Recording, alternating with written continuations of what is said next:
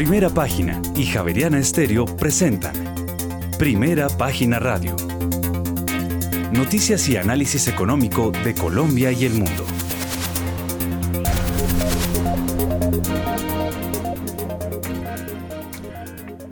Muy buenos días, son las 6 de la mañana y 3 minutos. Les damos la bienvenida a una nueva emisión de Primera Página Radio. En este miércoles 15 de febrero del año 2023 tendremos todas las noticias y el análisis económico de Bogotá, Colombia y el mundo hasta pasadas las 8 de la mañana. Bajo la dirección de Héctor Mario Rodríguez y Héctor Hernández, hoy presentamos las políticas macroeconómicas en Colombia deben seguir en postura contractiva, priorizando la reducción duradera de la inflación y los desequilibrios externos. Así lo señaló el Fondo Monetario Internacional, que además se recomienda a Colombia considerar mejoras adicionales en los balances fiscales superiores a la senda trazada por la regla fiscal para reducir las necesidades de fondo. Más adelante, todos los detalles. Y por otra parte, en 2022 la producción real de la industria manufacturera en Colombia aumentó 10,7% frente a 2021.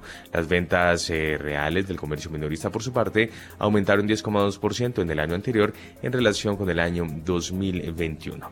Y por su parte, las importaciones en Colombia en el año 2022 eh, crecieron 26,7% en relación con el año 2021 y llegaron a 77.413 millones de dólares.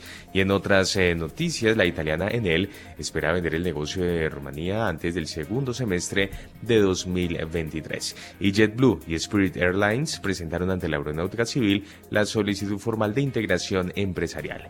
Y el financiamiento por deuda y capital en la Bolsa de Lima alcanzó 77,79 millones de dólares en lo que va de este 2023. Tendremos estas y otras noticias hoy en primera página radio, 6 de la mañana y 4 minutos. Héctor Mario Rodríguez, eh, muy buenos días y feliz miércoles. Feliz miércoles, don Juan Sebastián, oyentes de primera página radio en Javeriana Estéreo. Pues eh, eh, noticia dura de petróleo, aquí cae punto 91 y punto 89 eh, en estos momentos, el WTI, el Bren, eh, caen los futuros de Estados Unidos, verde eh, leve, oliva podríamos decirlo en Europa y rojitos en Asia, mucho consecuencia del dato de inflación de Estados Unidos, el dólar se fortalece. Futuros Standard Poor's punto 31 crece. Y flojitas las marchas de ayer, es lo que hay que reconocer. Eh, esa es la realidad. Gústenle a unos, gústenle a otros. Muy flojita. 200 en la Plaza de Bolívar de Manizales. Imagínense, 200 eh, eh, seguidores respaldando la reforma pero sí una cosa muy interesante. Mm, se salió de, digamos, del anuncio de las EPS, que era uno de los golpes duros, y ya se anuncia anoche el otro golpe, la reforma a las pensiones. Ya la lanzó, ya hubo el grito, digamos, entre comillas, podría decirse, de guerra lo dijo muy claramente. Se robaron 300 billones de las pensiones, advirtió el presidente Petro desde la nueva plaza pública, en donde también hubo unos espacios eh, en donde no hubo gente. Y sacaron a los periodistas a chiflidos, a bucheos y amenazas, porque ese es el nuevo mecanismo, no dejar cubrir la realidad de lo que está sucediendo. Eso pasa con los eh, regímenes que tratan de instaurarse eh, a pesar de que estén tratando de hacer reformas sociales. Mucho rojito con negro por allá, muy complicado también ese asunto de los uniformes. Y el presidente dijo anoche, Estoy preparando un proyecto de ley para reformar el sistema de pensiones de Colombia porque se están enriqueciendo dos banqueros, nada menos. Eso fue lo que dijo. Eh, dijo que están manejando una masa enorme de cotizantes, 18 millones, y que ese dinero es el que está engordando a los dos bancos más grandes del país. Se refería pues obviamente a Luis Carlos Sarmiento Angulo y al grupo empresarial antioqueño, es decir, a Porvenir y a Protección. Eso tiene nombre propio y eso es el anuncio de guerra de lo que viene, ¿no? O sea, empieza el debate por un lado sobre la reforma a la salud y ya viene la reforma a las pensiones. Nada de lo que ofreció el presidente en sus discursos y en su plataforma se ha dejado de hacer, es decir, que viene golpe duro al tema pensional y eso no se debe dejar de lado. Si estaban preocupadas las EPS, que se preocupen ahora los fondos administradores o las administradoras de fondos de pensiones y cesantías. Eso es lo que hay que advertir. Mucha noticia. Ecopetrol recompró bonos por más de 900 millones, eh, los que vencían en septiembre, y recogió eso eh, y hay que ampliar la historia de Procaps, ¿no? O sea, Procaps hubo renuncia nada menos que de Rubén Minsky como CEO a partir de 2024, revolcor interno en la empresa, en la junta directiva, tuvo que salir a recomprar acciones, ayer se recuperaron algo, han perdido más del 50%, se recompuso con el chileno con el que había peleado hace apenas 20 días en Rubén Minsky, eh, es decir, historias es lo que tenemos hoy, don Juan Sebastián. Sí, señor, justamente a las seis de la mañana y nueve minutos, pues entonces aprovechamos y le damos una mirada al panorama internacional porque la inflación se mantuvo resistente en enero a pesar de una serie de aumentos en las tasas de interés por parte de la Reserva Federal, lo que sugiere que es probable que haya más ajustes de tipos en el corto plazo. Los datos del índice de precios al consumidor de enero en Estados Unidos apenas cambiaron las expectativas sobre las subidas de tipos de interés de la Reserva Federal. La Fed continuará con su agresiva política de subida de tasas para controlar controlar la inflación.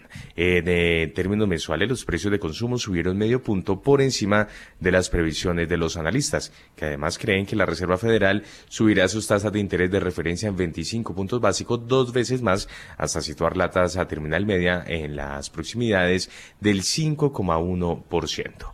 Además, hay que señalar que no ve la posibilidad, o por lo menos no se ve la posibilidad de que la Fed comience a bajar sus tasas oficiales este año. Este escenario no es exactamente el que venían descontando los mercados de bonos y de acciones desde comienzos de año, pero se cree que a estas alturas sea realmente una sorpresa para la mayoría de los inversores. En mi opinión, todavía no hemos terminado, pero estamos probablemente cerca, dijo sobre las subidas de los tipos de interés el presidente de la Fed de Filadelfia, Patrick Harker. Según el presidente de la Fed de Filadelfia, lo esperable es que la inflación se reduzca considerablemente en los próximos meses y ello hace probable que en algún momento de este año se puedan abandonar las alzas de los tipos de interés. Mientras el presidente de la Fed de Nueva York, John Williams, se mostró confiado en los progresos que se están haciendo contra la inflación, aunque dejó claro que queda mucho por hacer para alcanzar el ritmo objetivo del 2% que quiere el Banco Central.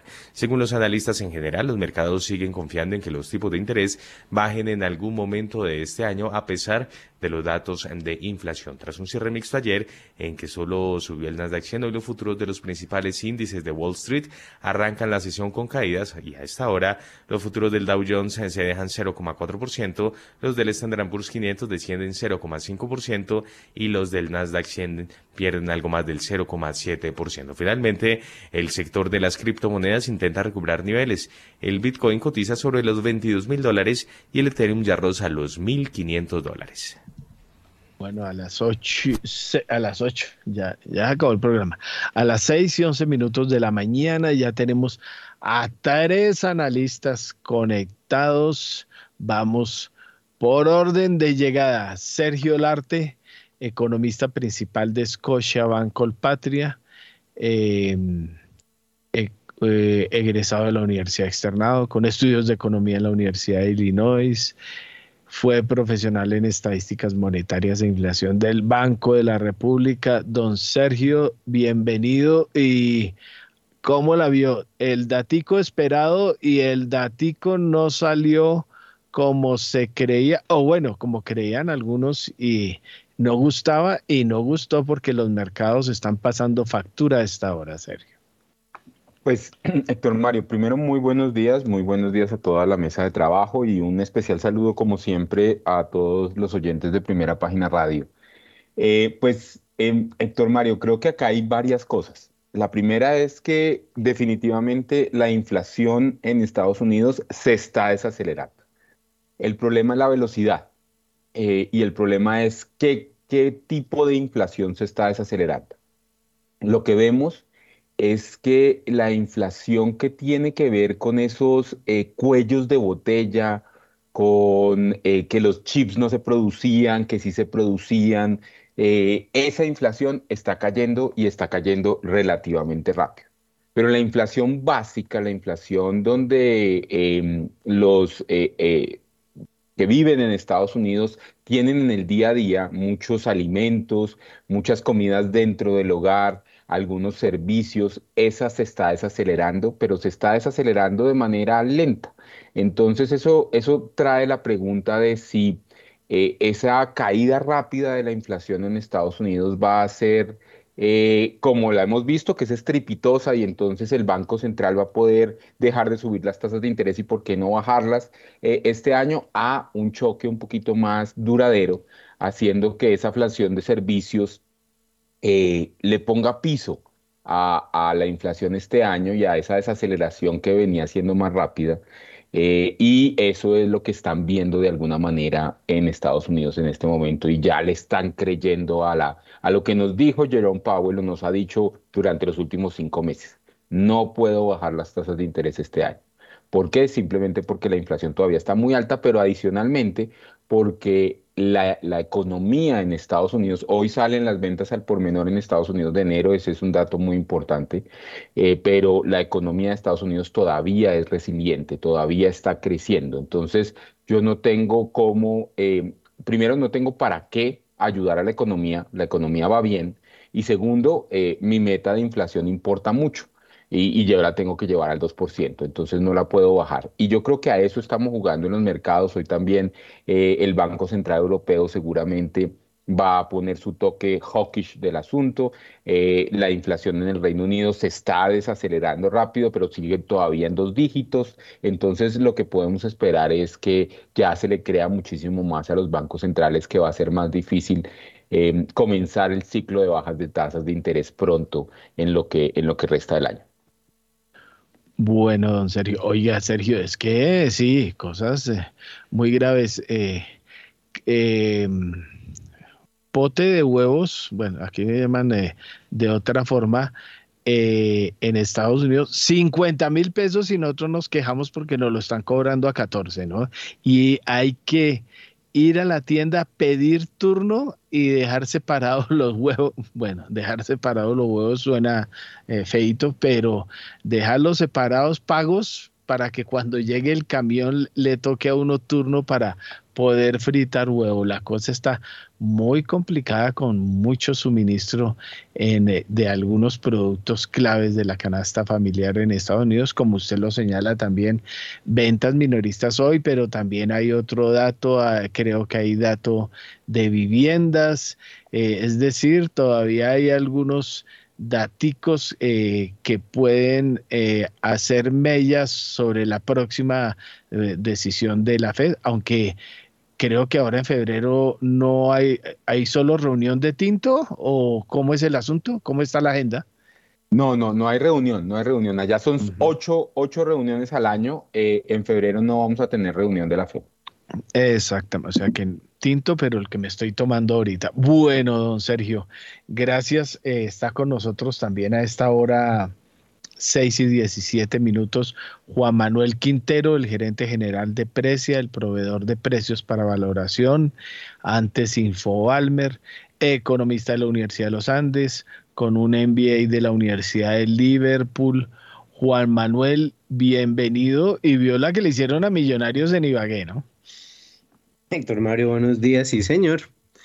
Bastante eh, difícil ese tema, pero pues ahí van a ver si les, si los terminan sancionando o no por haberse retirado del partido. Hay que ver. Eh, por menos en otros lados habrían eh, sancionado a la plaza. Bueno, pero, pues, oiga, oiga, Juan Manuel, es que estaba hablando ayer porque en mis, en mis años mozos, porque mucho fútbol jugué, obviamente que a mí me cascan y yo, y yo la devuelvo. Eso sí, qué pena, pero ahí sí no ha ido. Y resulta que el único sancionado hasta estas horas es el agredido, ¿no? Entonces, eso es lo, típico de Colombia. Por eso estamos en las que estamos. Nos enredamos al revés, pero bueno, así es el asunto. Bueno, hablemos de cosas eh, a lo que vinimos. Pues vea, viendo el mercado abrir, viendo cómo los, los inversionistas están reaccionando a los datos de inflación de ayer y a las expectativas pues de que no hay, eh, esto no se ha acabado, eh, los índices definitivamente están eh, todos en rojo, pero si usted mira lo que están diciendo los diferentes analistas, de todos modos hay un optimismo que yo no sé si, lo, si es, si es con el deseo más que viendo los datos reales, pero, los, pero estaba leyendo reportes de Wells Fargo, de otros bancos que, que están diciendo que sí, que efectivamente hay que prepararse para un mercado mucho más dinámico, un mercado en el que probablemente va a haber, eh, va a haber oportunidades interesantes. Eh, y es que hay que tener en cuenta de todos modos que, mm, las, las compañías están eh, presentando eh, resultados positivos también. Estamos en plena sesión de entrega de resultados de las compañías. Veíamos cómo em, Airbnb, esta, esta firma que, sí, que ofrece alquileres vacacionales, eh, una sorpresa positiva en sus resultados. la compañía en el premarket de esta mañana iba creciendo más del 8% en, el, en, las, en, en las negociaciones de sus acciones. Eh, y eso pues es un reflejo de que efectivamente la demanda por, por em, eh, ese tipo de, de, servicios de turismo sigue estando muy fuerte. Eh, sí, hay que estar, yo creo que el mercado es consciente de que la Fed va a continuar manteniendo una política contractiva, pero de todos modos ya la gente está buscando dónde están los negocios y dónde están las oportunidades. El, las, las, estas caídas, reacciones, habituales a los datos de inflación, pero definitivamente la sensación que yo tengo de lo que los eh, diferentes analistas están eh, eh, viendo en el mercado americano de, es que sí, esto es un pequeño, una pequeña pausa, pero de todos modos hay optimismo de lo que pueda pasar hacia adelante. Em, creo que eso, pues el impacto que, nos, que, que puede tener sobre, sobre nuestra región, Em, es relativamente neutro, no nos van a exigir unos, unas rentabilidades muchísimo más altas para, para tratar de traer recursos hacia acá, sin embargo, pues van a estar mirando mucho las particularidades de los países. Y aquí es donde nosotros desde Colombia, pues por todo eso que usted estaba mencionando más temprano, empezamos a tener problemas. Eh, fíjese cómo ya Fitch ayer estaba haciendo una eh, unas declaraciones, eh, uno de sus, de sus analistas, pues que sigue a Colombia, mencionando que efectivamente el plan de, de reformas de Petro podría dar, ponerle una presión adicional al, a las finanzas del, del, gobierno y que efectivamente pues iba a pausar las eh, expectativas de inversión de los diferentes empresarios. Esos son dos, ese es un tema para pararle bolas porque efectivamente eh, la discusión ya comenzó y, lo que, y las puntadas de ayer, como usted lo mencionaba más temprano, que dio el presidente en su discurso al final de las marchas, son bastante preocupantes. Se viene con toda a tratar de, pasar también la reforma pensional. Así es, de eso vamos a profundizar porque ahí viene, como, como dije, los que decían que, que, ah, ah, que muy lento, que todo esto se ha ido patentizando y profundizando y entrando por la puerta de atrás hasta en el Congreso, como analizamos ayer. En primera página se evadió que se metiera en el caso de la salud una reforma estatutaria de forma, pero eso va a enredar el asunto, pero lo que va a hacer es que los próximos cuatro meses vayan a ser a gorrazo limpio en el Congreso de la República, especialmente cuando entren dos o tres reformas más que todavía faltan. Bueno, ya está con nosotros también Andrés Moreno Jaramillo, asesor financiero certificado por el autorregulador, vigilado por la superfinanciera, economista del Rosario, máster en banca, mercado financiero y gestión patrimonial. Andrés, bienvenido a Primera Página Radio. Buenos días a todo el equipo, a todos los analistas, a toda Primera Página y a todos los oyentes. Bueno, ¿cómo la ve? Eh, eh, ¿Vio la de, de Millonarios? Eh, comentario, a mí me tiene todavía conmocionado el asunto porque, como siempre, el, el que recibe la agresión es el que se enreda y el otro a reírse. No, respaldo total a Daniel Cataño, no porque sea hincha de Millos, sino porque es una reacción humana y natural en algo atípico y creo que la plaza tiene que ser sancionada y tiene que haber un precedente fuerte al respecto. Por ahí salió el muchacho agresor diciendo que disculpas, que paz, que no sé qué, no, gestor de paz de Petro muy pronto, pero ese tipo de cosas no se pueden permitir en un espectáculo masivo donde hay niños, donde hay televisión. Eh, yo creo que deberían venir fuertes sanciones, el árbitro se, se quedó, fue expulsando al jugador, pero realmente creo que no, no, no, era la medida adecuada en esa euforia.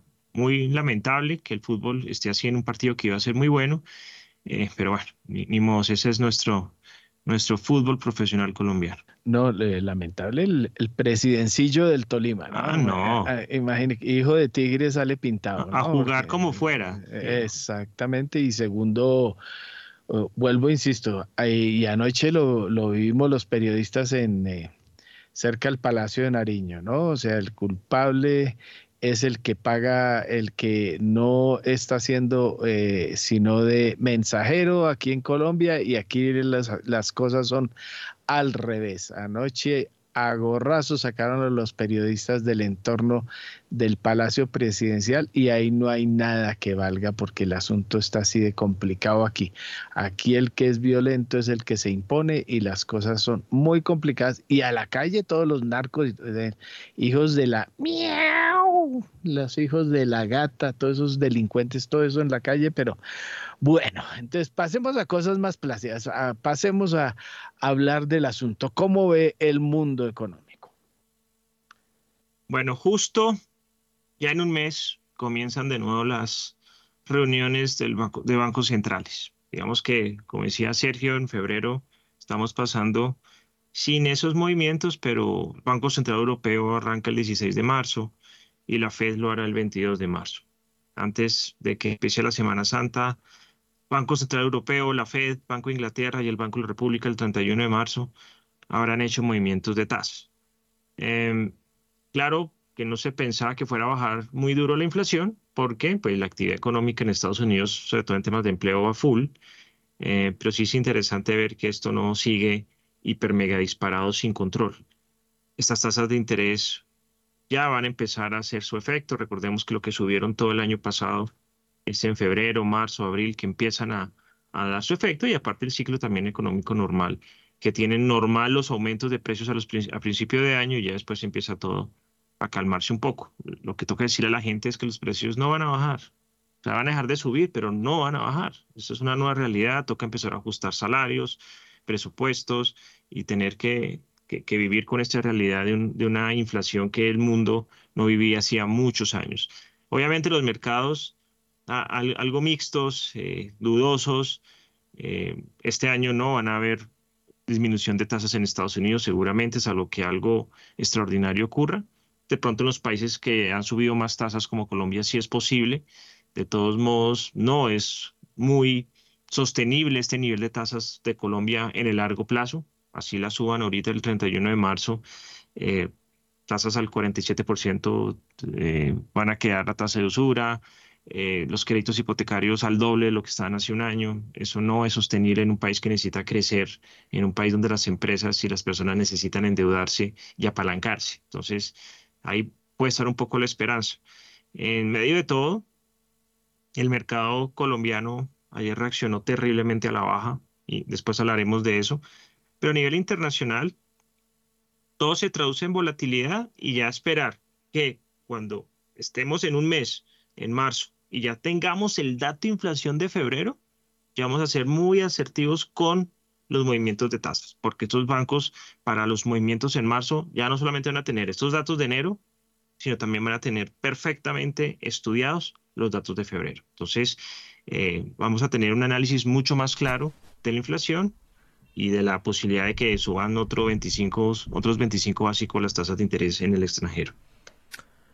Muy bien, gracias Andrés. Pues en Colombia ya tenemos las 6 de la mañana y 27 minutos y vamos a revisar cómo andan los mercados en el mundo. Pero antes una recomendación porque Pay Asset Management fue la compañía pionera en traer el modelo de fondos de inversión inmobiliaria al país. Hoy se consolida después de 15 años. Aprenda más sobre inversión inmobiliaria en www.pay.com.co 6 y 28. En primera página radio, las bolsas del mundo.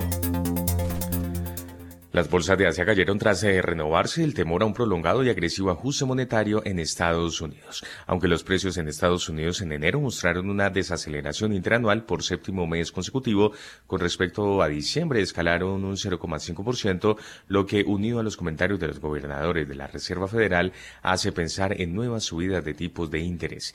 El principal índice de la bolsa de Tokio, el Nikkei, bajó 0,37%. El selectivo más amplio, el Topix, se perdió 0,27%. Además, el índice de referencia de la bolsa de Shanghái perdió este miércoles 0,39% y el parque de Shenzhen se dejó 0,25%. El índice de referencia de la bolsa de Hong Kong, el Hang Seng, cerró con pérdidas del 1,43% y finalmente el Kospi de la bolsa de Seúl bajó 1,53%, mientras que el índice de valores tecnológicos Kosdaq perdió 1,61%.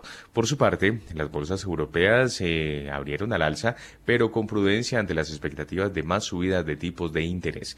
Los datos publicados este miércoles mostraron que la inflación de los precios al consumidor británicos cayó más em, de lo esperado al 10,1% en enero desde el 10,5% de diciembre, lo que brinda cierta esperanza de que el aumento de los precios em, que había afectado gravemente el nivel de vida de los hogares del país había dado un giro. El índice DAX alemán cotizaba 0,43% arriba, el CAC 40 de París subía 0,98%. El FTSE de Londres, por su parte, ganaba 0,01% y finalmente el IBEX 35 de Madrid abría al alza y subía 0,05%. 6 de la mañana y 29 minutos y nos vamos a Estados Unidos ya 6 y 30 porque mm, renunció la asesora económica principal de la Casa Blanca. ¿De quién se trata? Los detalles con Johanna López. Leel Brainer, vicepresidente y miembro de la Junta de la Reserva Federal de los Estados Unidos, presentó su renuncia este martes, que será efectiva a partir del 20 de febrero del 2023 para comenzar como asesora del Consejo Económico Nacional, que guiará al presidente Joe Biden sobre política económica nacional y mundial. Antes de su la Reserva Federal se desempeñó como subdirectora del Departamento del Tesoro de los Estados Unidos y consejera del secretario del Tesoro, donde recibió el premio Alexander Hamilton. Además, Brainer fue miembro de la Junta desde el 16 de junio del 2014 y vicepresidenta de la Junta desde el 23 de mayo de 2022. Gracias, Joana, por su información. 6 de la mañana y 30 minutos y nos vamos a revisar cómo andan los mercados en la región. Pero antes, una recomendación porque estos son algunos datos de por qué BYD hoy es la marca de vehículos número uno en movilidad sostenible en Colombia según las cifras del RUND 2021-2022. BYD ofrece el portafolio más amplio de vehículos 100% eléctricos e híbridos enchufables. Con 487 vehículos PHEV vendidos, BYD sube al segundo lugar en ventas de vehículos híbridos enchufables Además, BYD tiene siete vitrinas en Colombia con 16 estaciones de carga propias y 14 electrolineras públicas. BYD cuenta con la batería tecnológica Blade, máxima seguridad, economía y durabilidad. BYD, marca número uno en movilidad sostenible en Colombia, 6 y 31. Las bolsas latinoamericanas en primera página radio. Pese a que la inflación eh, para el mes de enero en la economía estadounidense se desaceleró, alcanzando 6,4% anual, el dato se ubicó por arriba de lo esperado, por el 6,2% que esperaba el mercado, lo que propició cierres mixtos en el mercado americano. En Wall Street, la mayor baja la reportó el Dow Jones con un descenso del 0,46%, seguido de una baja del 0,03% para el Standard Poor's 500, mientras que el Nasdaq fue el único que aumentó 0,57%. En la región, el índice Standard Poor's Merval de la Bolsa de Comercio de Buenos Aires cerró con una leve subida del 0,32%. El índice Bovespa de la Bolsa de Valores de Sao Paulo retrocedió 1,06%.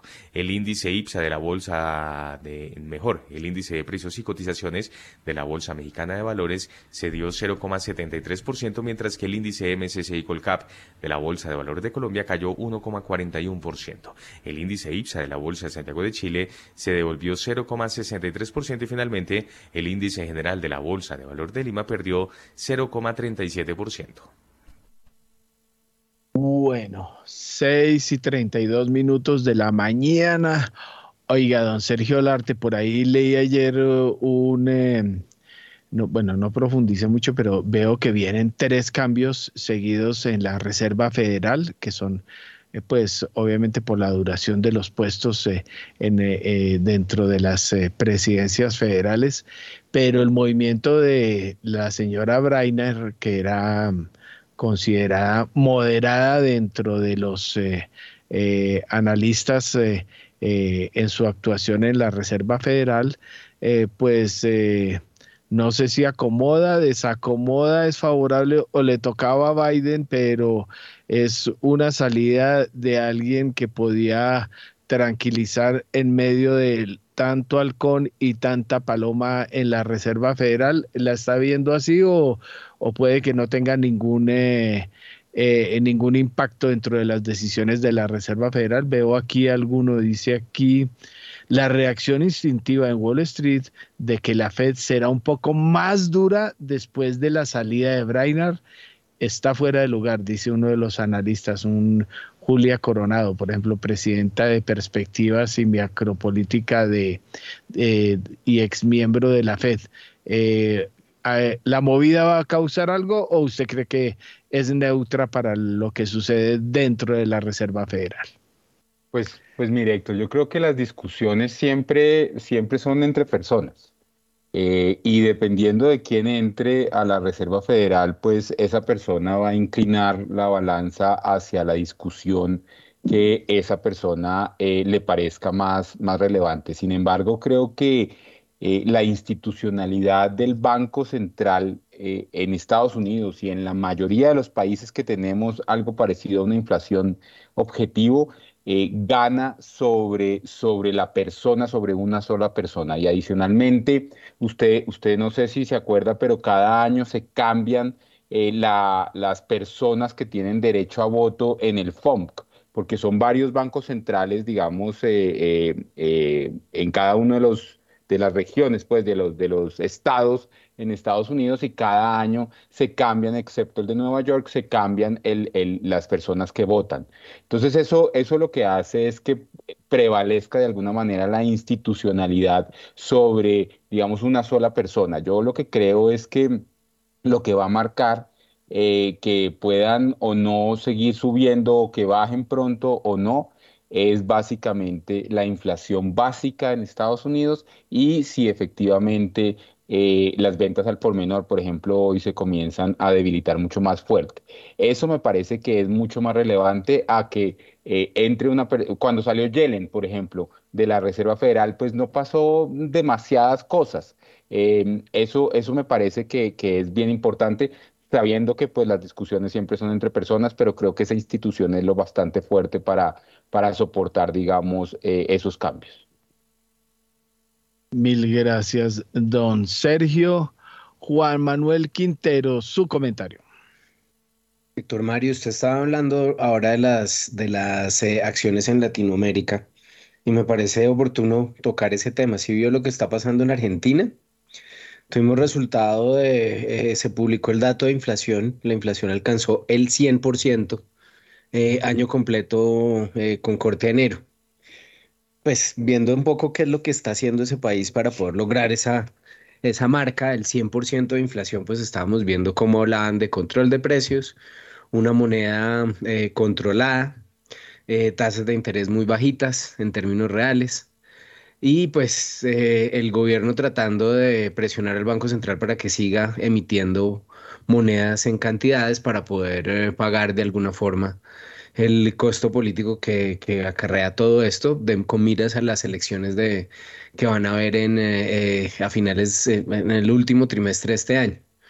los economistas dicen que básicamente todo está subiendo muchísimo.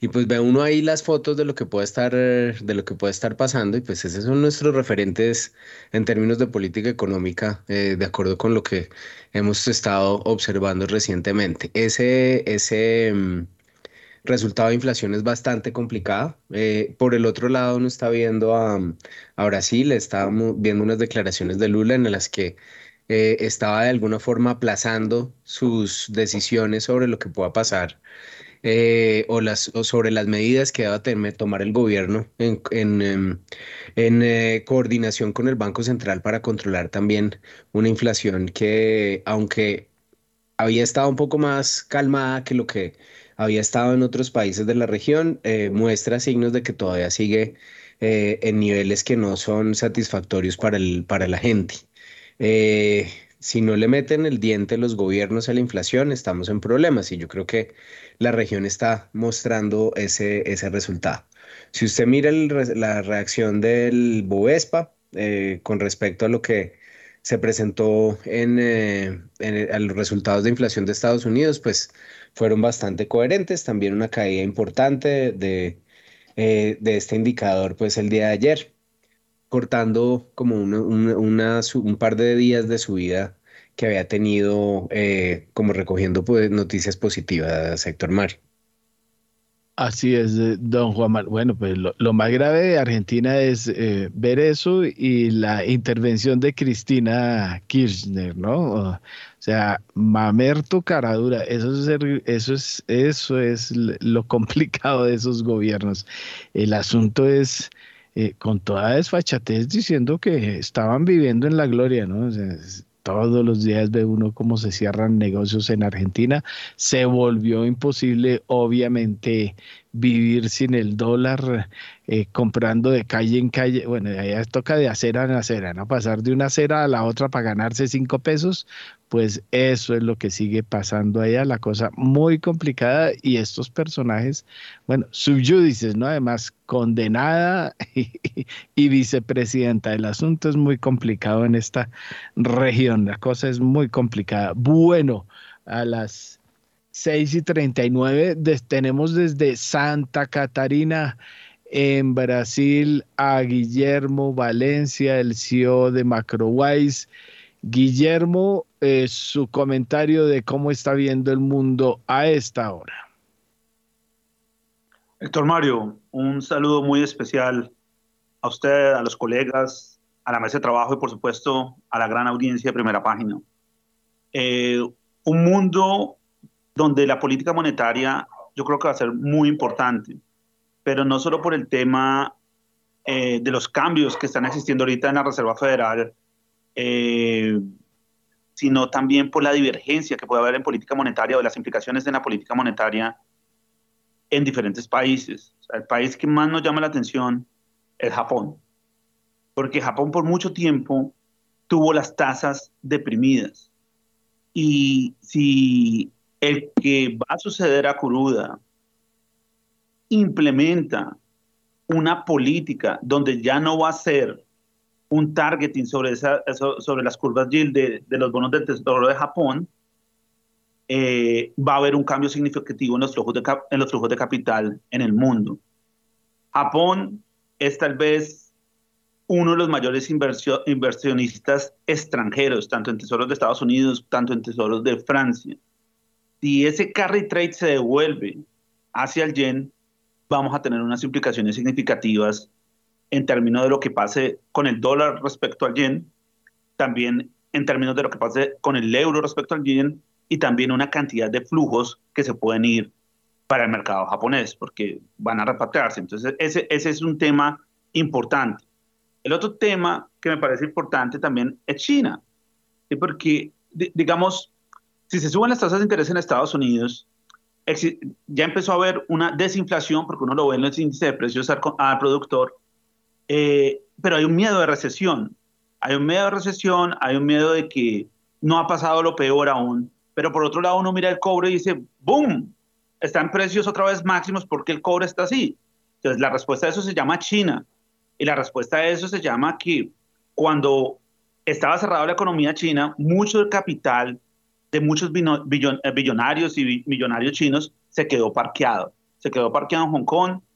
Eh, eso no estaba invertido y ese capital va a empezar a invertirse. Estamos hablando de algo así como más de un trillón de dólares. Entonces, si por un lado está la, Reserva Federal quitando liquidez, pueden haber dos proveedores de liquidez muy grandes en el mercado, que son China y Japón, y eso puede crear, o es razón de lo que explica ese rally que ha existido tanto en enero como en febrero. Muy bien, gracias Guillermo. 6 de la mañana y 43 minutos. Revisamos rápidamente los datos que van a ser protagonistas durante la jornada de este miércoles. 6 y 43. En primera página radio, las claves de la jornada. Este miércoles en Europa hablará Christine Lagarde, quien es la presidenta del Banco Central Europeo. En el campo macro se destaca la inflación, el índice de precios al consumidor y el índice de precios al productor en el Reino Unido, el índice de precios al por mayor de Alemania y el IPC de España, así como la balanza comercial de la zona euro. La inflación de los precios al consumidor británica, hay que decir, cayó más de lo esperado al 10,1% en enero, desde el 10,5% del mes de diciembre. Y la agencia Eurostat informará las cifras de la producción industrial de la eurozona y de los países miembros durante diciembre de 2022.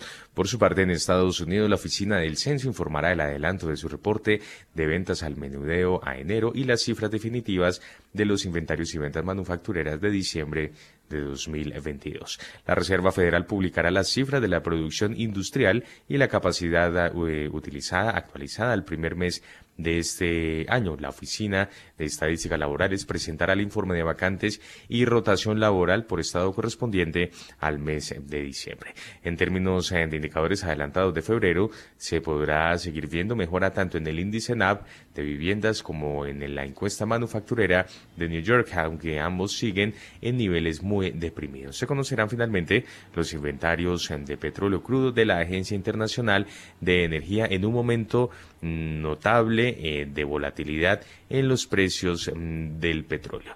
Ya son las 6 de la mañana y 44 minutos y justamente aprovechamos y le damos una mirada mm, al comportamiento del petróleo porque retrocede bruscamente después de un aumento en los inventarios de crudo de Estados Unidos. Los datos del Instituto Americano del Petróleo indicaron que los inventarios de crudo de Estados Unidos aumentaron alrededor de 10,5 millones de barriles la semana pasada, una acumulación considerablemente mayor que el aumento de 1,2 millones de barriles que se esperaba ampliamente. Además, las existencias de gasolina aumentaron en alrededor de 846 mil barriles, mientras que las existencias de destilados aumentaron en alrededor de 1,7 millones de barriles. En ese momento, el petróleo de referencia Brent llega a 85 dólares con 11 centavos el barril, pierde 0,55%, mientras que el WTI se cotiza sobre los 78 dólares con 49 centavos el barril, desciende hasta ahora 0,72%. Y antes de irnos con usted, Daniel Tamara, una noticia rápida de última hora porque se dio a conocer el dato de producción industrial de la zona euro que tuvo una variación anual de menos 1,7% y mensual de menos 1,1% en diciembre de 2022 por debajo de lo esperado. Cabe señalar que en noviembre del año anterior este dato... Mm, fue del 2,8% y los analistas del mercado esperaban que fuese del menos 0,7% para diciembre. Asimismo, la variación mensual a noviembre de este indicador fue de 1,4% y se esperaba para el último mes de 2022 un dato de menos 0,8%. Reiteramos entonces, producción industrial de la eurozona tuvo una variación anual de menos 1,7% y mensual de menos 1,1% en diciembre de 2022. Y por otra parte, a las 6 y hubo una serie de recomendaciones por parte del Fondo Monetario Internacional en relación con la gestión de políticas por parte de Colombia. ¿Qué se dijo en principio? Daniel Tamara. La misión del Fondo Monetario Internacional en Colombia aseguró que las políticas macroeconómicas en el país deben seguir en postura contractiva por lo menos más allá de 2023, priorizando la reducción más bien duradera de la inflación y los desequilibrios externos.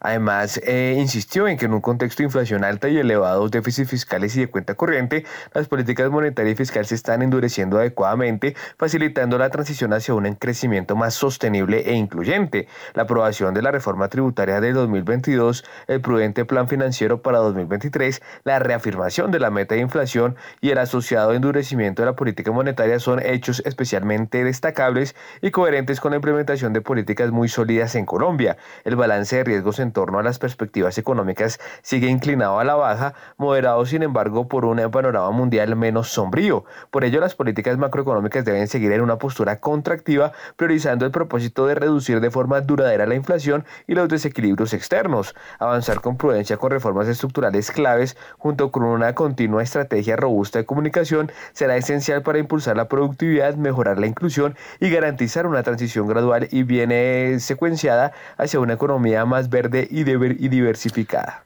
Y también se habló, Daniel, de los eh, balances fiscales. ¿Qué se dijo al respecto?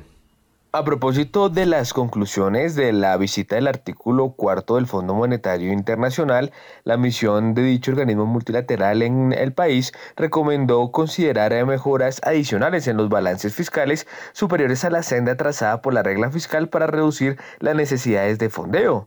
De acuerdo con la misión, después del 2023 el plan financiero contempla una senda de ajuste consistente con la regla fiscal, lo cual demuestra un compromiso con el muy sólido marco fiscal. Sería conveniente en ese sentido considerar mejoras adicionales en los balances fiscales superiores a la senda trazada por la regla fiscal, ya que esto ayudaría a reducir las necesidades de financiamiento y los costos de endeudamiento, fortaleciendo la convergencia de la deuda pública hacia su ancla de mediano plazo, creando colchones contra choques a la baja y reafirmando la credibilidad del marco fiscal de la política, para garantizar que la senda de consolidación fiscal a mediano plazo sea coherente con la expansión del gasto social, se necesitarán políticas para continuar eliminando gradualmente los subsidios al combustible que generan distorsiones, reducir las rigideces presupuestarias, garantizar que el gasto permanente se financie con fuentes de ingreso permanentes y ahorrar los ingresos eh, extraordinarios en coherencia con la regla fiscal.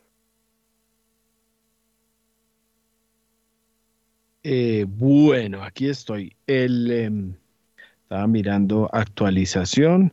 Eh, estaba en rosadito Wall Street, pero veo futuros eh, que se están agudizando en rojo, punto 39 el Standard Poor's, el Dow punto 28, el Nasdaq punto 52, ya casi cerca del 1%, el Russell está también en rosadito, eso habla mal de la cosa va a abrir muy en rojo hoy, la cosa está complicada. Bueno, 6 y 49 minutos, pues entremos en materia nacional.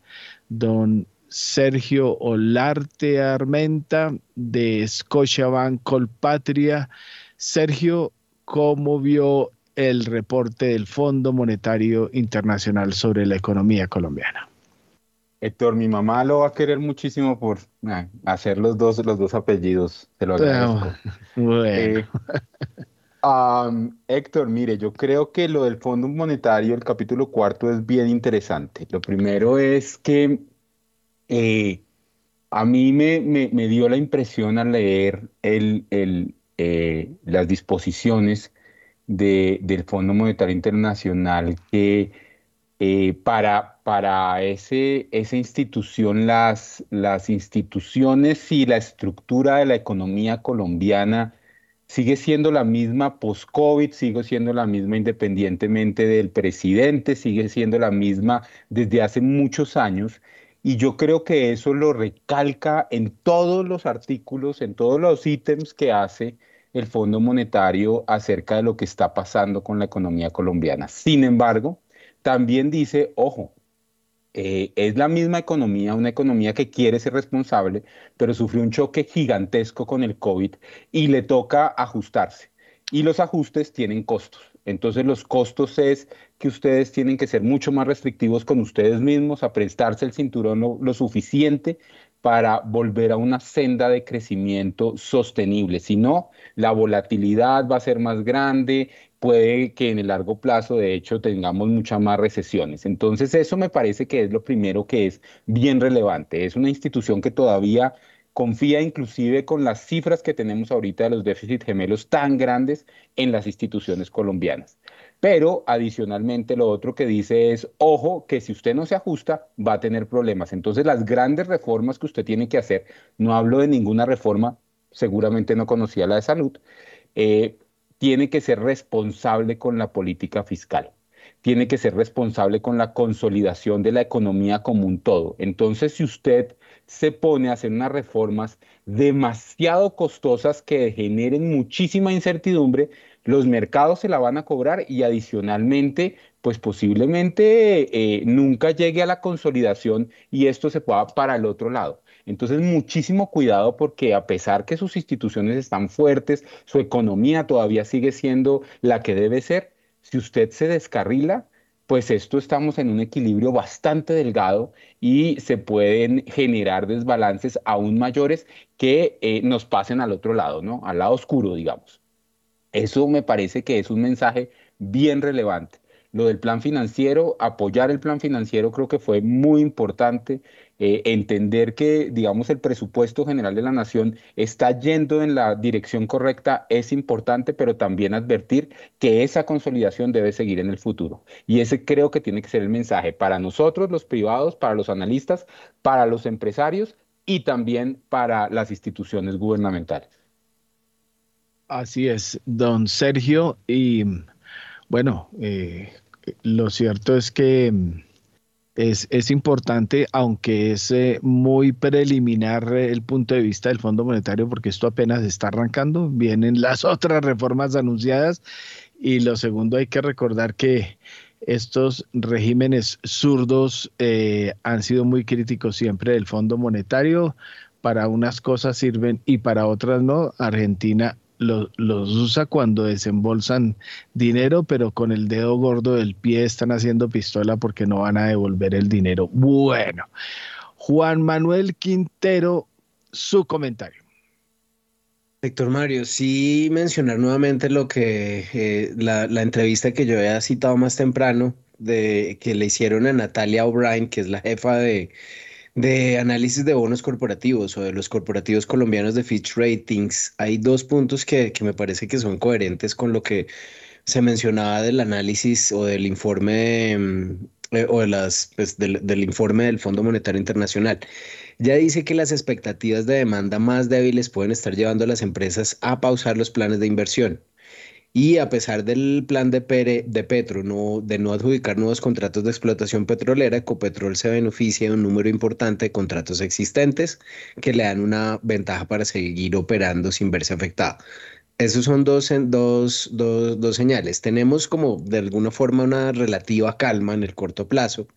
Eh, y, si, y si amarramos eso con lo que está diciendo el Fondo Monetario, efectivamente, aquí hay institucionalidad, aquí las cosas eh, en términos generales nuestras instituciones funcionan adecuadamente y podría haber uno que, que tenemos ciertas defensas frente a lo que pueda pasar en reformas que sean excesivamente agresivas. Yo no creo que, que como, como ustedes mencionaban, el Fondo Monetario haya tenido en cuenta el impacto que puede tener la reforma que se presentó ayer, la reforma a la salud, porque ahí eh, no está eh, metido, más allá de, de dificultades que pueda tener en la redacción de la norma, como lo citaban algunos periodistas y algunos juristas, citando pues, entrevistas con algunos juristas que conocen bien del tema.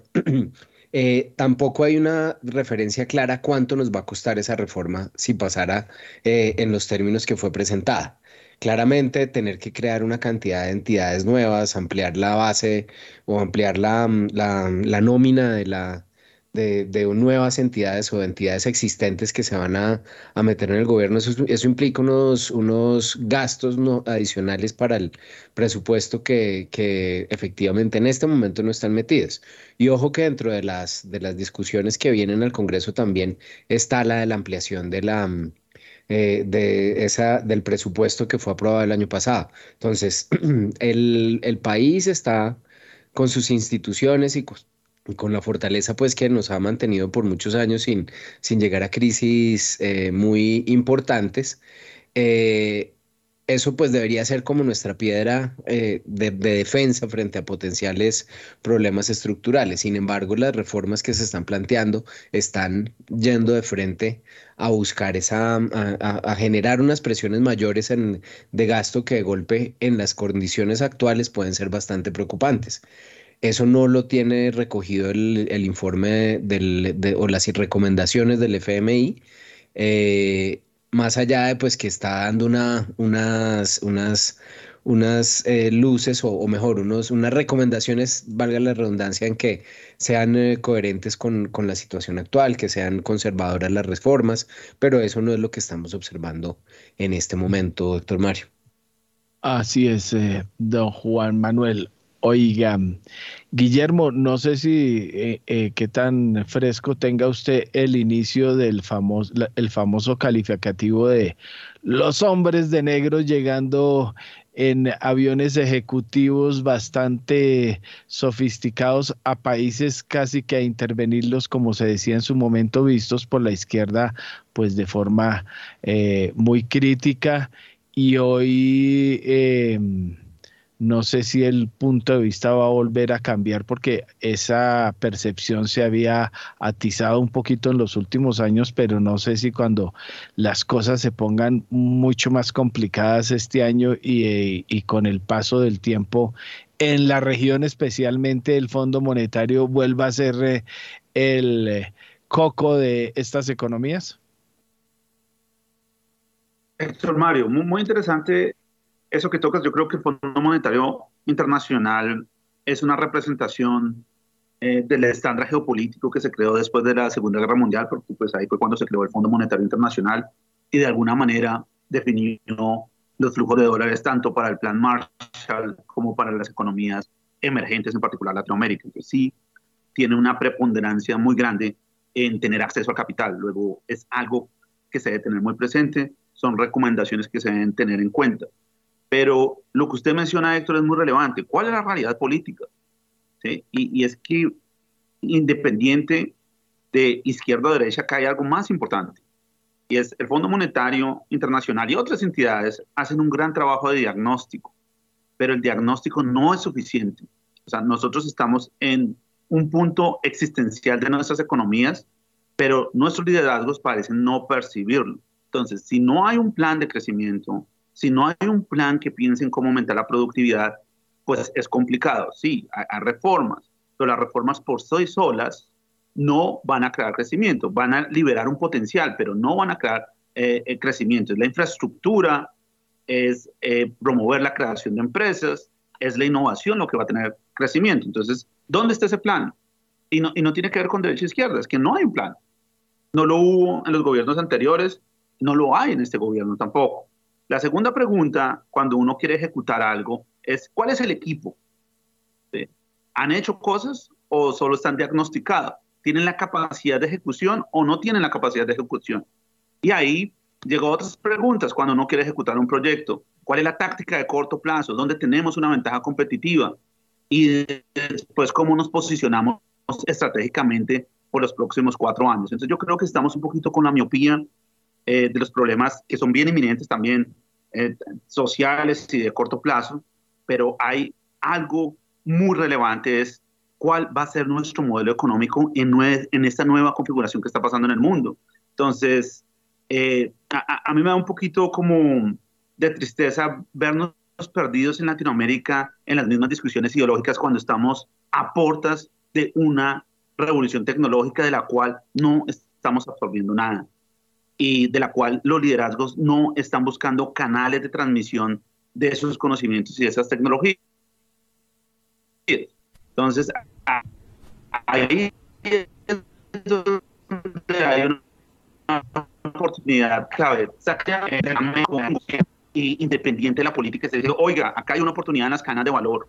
Acá los semiconductores van a ser supremamente relevantes para Estados Unidos y, y tenemos un rol aquí. Eh, eh, también Latinoamérica tiene que ser pragmático con China. China tiene un rol muy importante y China también tiene unas transferencias de tecnología importantes, pero si negociamos desde una posición de debilidad, pues va a ser complicado. vamos a tener el poder de negociación que tiene África con China. Entonces, estamos en medio de un tablero de ajedrez tanto geopolítico como tecnológico, pero de alguna manera estamos en la vieja patria boba, luchando por nuestras diferencias internas sin ningún plan y sin un equipo que tome ese liderazgo económico en la región. Muy bien, gracias Guillermo. En este momento son las 7 de la mañana y un minuto. Hacemos una pausa comercial en primera página radio y ya volvemos.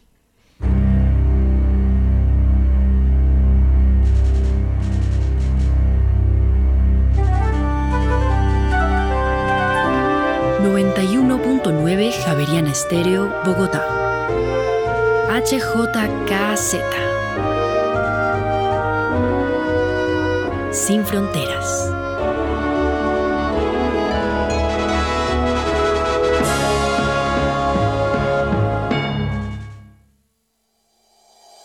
En Acciones y Valores, nuestra prioridad es construir la mejor versión de su futuro financiero. Por ello, creamos soluciones para cada uno de sus objetivos. Descubra nuevas formas de ahorrar y simplifique todo desde el celular a través de inversiones digitales desde un peso.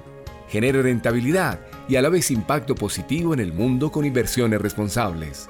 Construya su plan de inversión personalizado con asesoría exclusiva y especializada Optimice el manejo de recursos de su empresa por medio de soluciones de tesorería.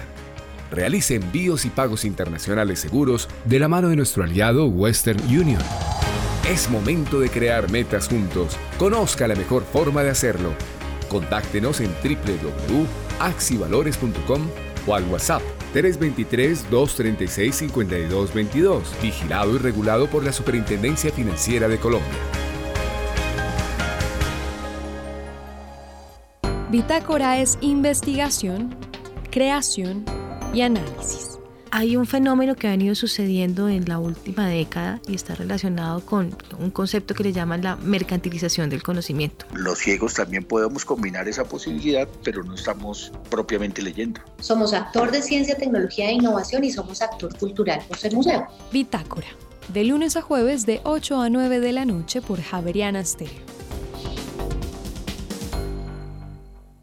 Vivimos en una sociedad conformada por diversidad de grupos, personas que comparten creencias religiosas, el pensamiento político, una misma identidad de género o los mismos hábitos alimenticios.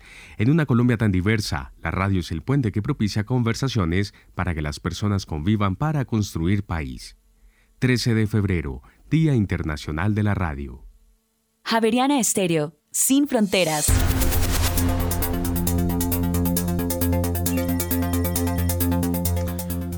7 de la mañana y 4 minutos. Continuamos en primera página. Radio hasta ahora el petróleo de referencia Brent se acerca a los 85 dólares, pierde 0,71%, se cotiza en 84 dólares con 97 centavos el barril, mientras que el WTI llega a los 78 dólares con 37 centavos el barril, pierde 0,87%. Mil gracias, don Juan Sebastián. Bueno, Andrés Moreno Jaramillo, su eh, análisis del reporte del Fondo Monetario Internacional.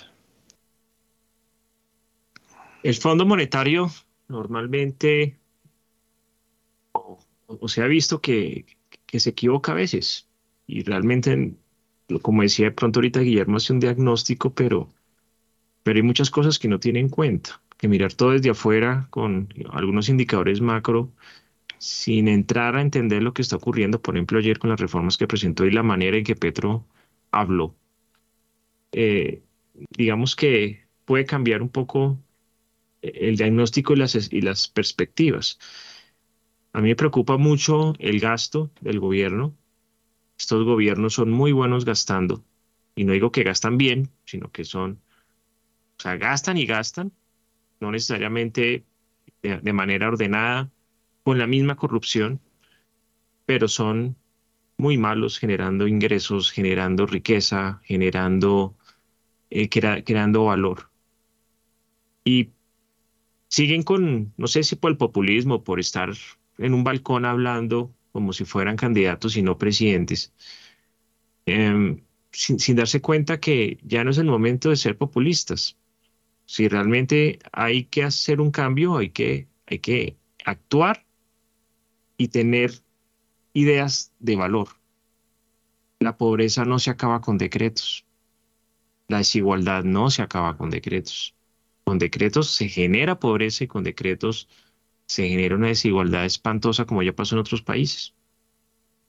Eh, lo que toca es brindar a la economía colombiana de confianza, invitar a la creación de empresas, a la inversión extranjera, reducir el desabastecimiento, reducir aranceles y que las personas puedan trabajar tanto donde quieran, que el salario mínimo sea una ilusión, porque hay tanta empresa que demande trabajo que no, que no hay trabajadores y, todo el mundo se gana el doble o el triple de lo establecido. El que no quiera trabajar, que no quiera. Listo, el que no, no, quiera, pues nada que hacer.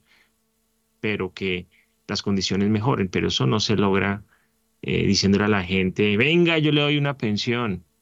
Esos fondos no sirven. Eso no, eso se quedan con su plata. Eso es mentiras. Mentiras y mentiras. Es que usted aquí no tiene acceso a salud. Nosotros le vamos a dar. Y es un aviso a, a la población. Si usted va a permitir y va a dejar que sea el gobierno el que le dé toda su salud, toda su pensión, todos sus ingresos, toda su educación, va a recibir lo peor de lo peor, gratis, pero de pronto en muy malas condiciones. Lo que toca es incentivar el ahorro, la inversión privada. Eso es lo que hace y se ha demostrado en todos los países, que es lo que aleja a las personas de la pobreza y les da bienestar. Pero es mucho más fácil decirles, tranquilo, que es en casa, vote por mí, que yo le voy a dar, le voy a quitar a estos ricos. Eso no es así. Necesitamos en este país más multimillonarios, más fondos, más riqueza. Es lo que necesitamos y bueno, digamos que que ya no, es un, este un programa político. Em, muchos desafíos para Colombia. A mí me, preguntan mucho, bueno, ¿y el dólar con el, lo del Fondo Monetario Internacional, con el petróleo, en la inflación? El petróleo, la inflación acá en Colombia de pronto no cae tan rápido por el tema de la gasolina y que tiene que seguir, digamos, subiéndole eh, el precio de la gasolina. Pero tenemos ahora en Colombia seguramente inversionistas extranjeros menos calificados y mucho más riesgo. Entonces, lo que antes uno decía, uy, el dólar se movió 60, 80 pesos, qué cantidad ahora, no solamente pues por el valor nominal, sino por que cualquier cosa es un motivo para que sube y para que baja, la volatilidad se va a incrementar. La única manera, no sé si se acuerdan en los años de pronto 2009, 2010, 2011, un dólar abajo y con una volatilidad muy bajita, nada, nada lo impactaba creo, creo, creo que fue en el 2008, si no estoy mal. Y eso está bien, estabilidad, un poco ruido, pero vamos a tener ahorita unas épocas de un dólar 60, 80, 100 pesos para arriba y para abajo, muy complicado.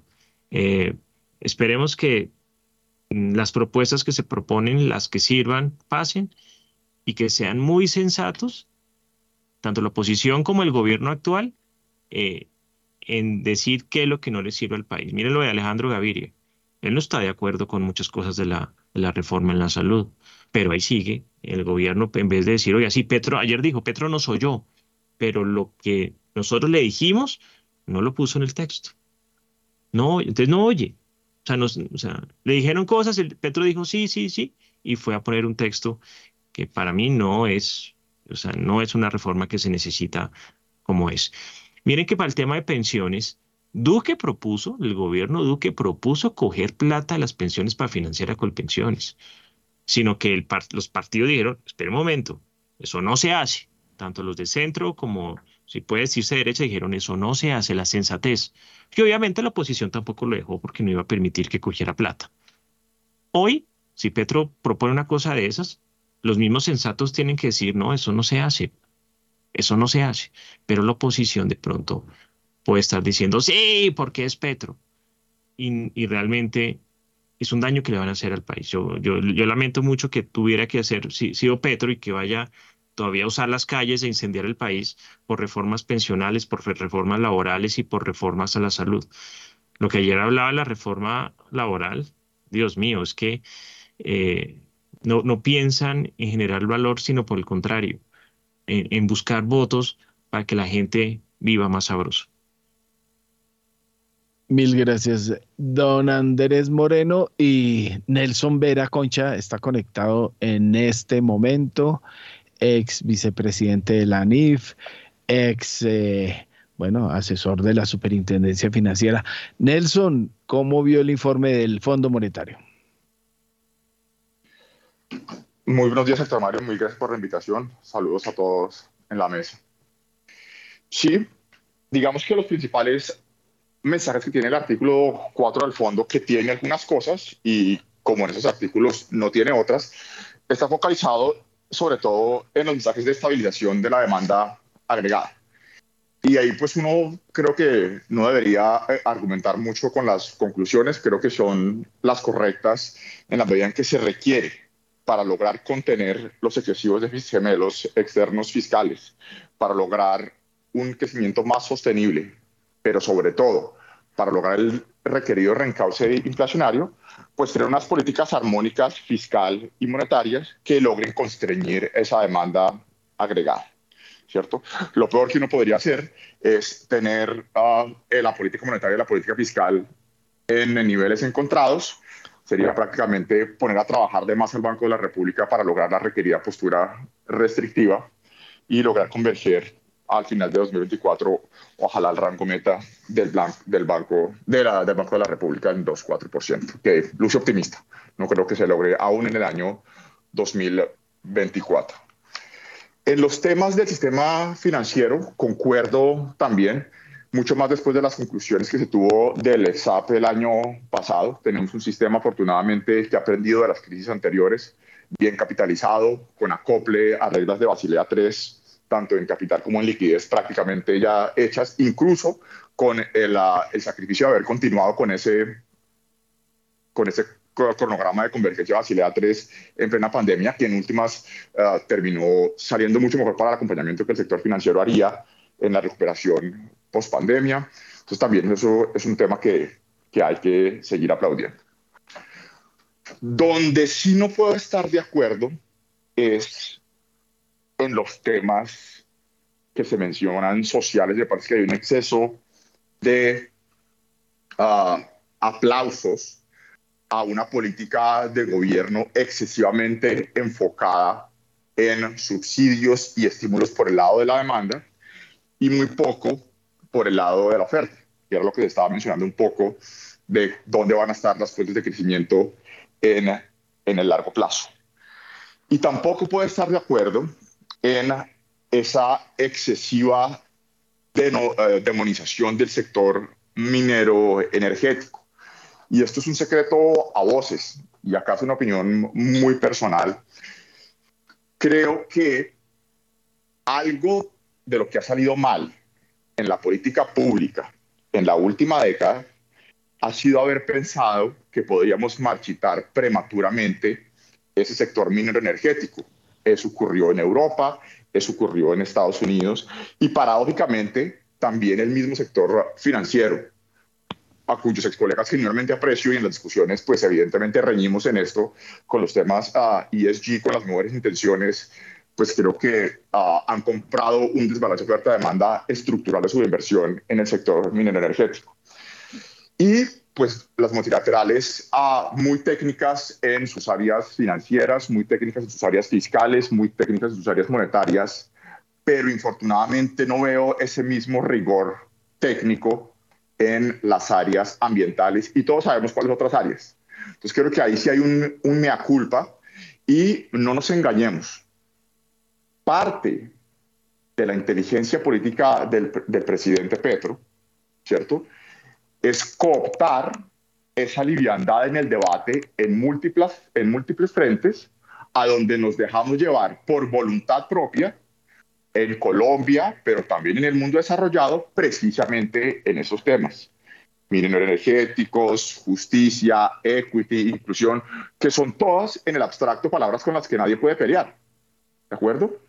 Pero creo que en eso sí tenemos que ser muy claros y esa es la respuesta a la pregunta de por qué Hoy mismos los exministros de Minas, los técnicos de la CRE, uh, dicen argumentos técnicos y dicen las cifras de las reservas y la opinión pública poco o nada nos cree. Entra por uno y sale por otro. La razón es evidentemente porque esas son mentiras, pero también tenemos que ser un poco de mi culpa, porque es que llevamos 15 años diciéndole a la opinión pública que el sector energético estaba de salida. Y de la noche a la mañana, es un decir, estamos, estamos despertando de la dura realidad de que el sector minero energético es transversal a la civilización occidental, ¿cierto? Y que esas estimaciones de la organización que sean de la IEA, de la EIA, pues evidentemente estaban un poco optimistas y entre más rápido nos demos cuenta y más rápido tratemos de comunicarle a la opinión que no podemos hacer una transición ordenada sin el minerio energético tradicional que vamos a estar necesitando por buena parte de las próximas cinco décadas, ¿cierto? Por decir algún número, estimaciones, rayas, adivinanzas, como las son todas, porque no se nos olvide que este tema del pico de la demanda lo estamos estimando desde, desde el 1970, ¿no? Después de la, de la, de la crisis de Irán. Entonces, creo que falta un poco más de, más de humildad y menos dogmatismo en ese tema minero energético, con fuertísimas, fuertísimas eh, disyuntivas y trade-offs con uh, la seguridad energética, con pobreza, con inclusión de la población vulnerable, con la generación de alimentos fertilizantes. Y allí, porque no queramos hablar de las disyuntivas, nadie está negando que necesitamos energías renovables, las necesitamos, pero necesitamos una estrategia, inversión en todas las alternativas ¿cierto? Y evidentemente inversión y cambio tecnológico en, en, en una economía más carbono amigable. Pero no, no, no, no, perdón, perdón, Héctor Mario. Pero no, mejor dicho, acá sí nos vamos a sentir solos porque uh, ni, ni, ni, los países desarrollados ni las organizaciones multilaterales van a llevar la contraria a esos, uh, a, a esas arengas, mejor dicho. Listo, don Nelson, ya regresamos, que tengo aquí en línea a dos eh, invitados que me han eh, esperado pacientemente. Bueno, vamos con el primero. Tenemos en línea 7 y 18 minutos de la mañana a Marco Antonio Rizos y Fuentes, es el presidente de Bancomeva. Eh, creo que la próxima semana, en, en, pocos días, cumple cinco meses al frente de Bancomeva, aunque siempre ha estado ligado a la comunidad de asociados de Comeva. Hay que recordar que la cooperativa Comeva es la mayor accionista de Bancomeva. Marco Antonio es profesional en finanzas, economía, en administración y vamos a hablar precisamente de eh, los cambios eh, que la pandemia, que el mundo nuevo tecnológico trae para la banca. Marco Antonio, bienvenido a Primera Página Radio. Muchísimas gracias. Es un gusto compartir con ustedes eh, y muy siempre dispuesto pues a, a, colaborar un poco frente a las inquietudes que ustedes tengan, preguntas, comentarios.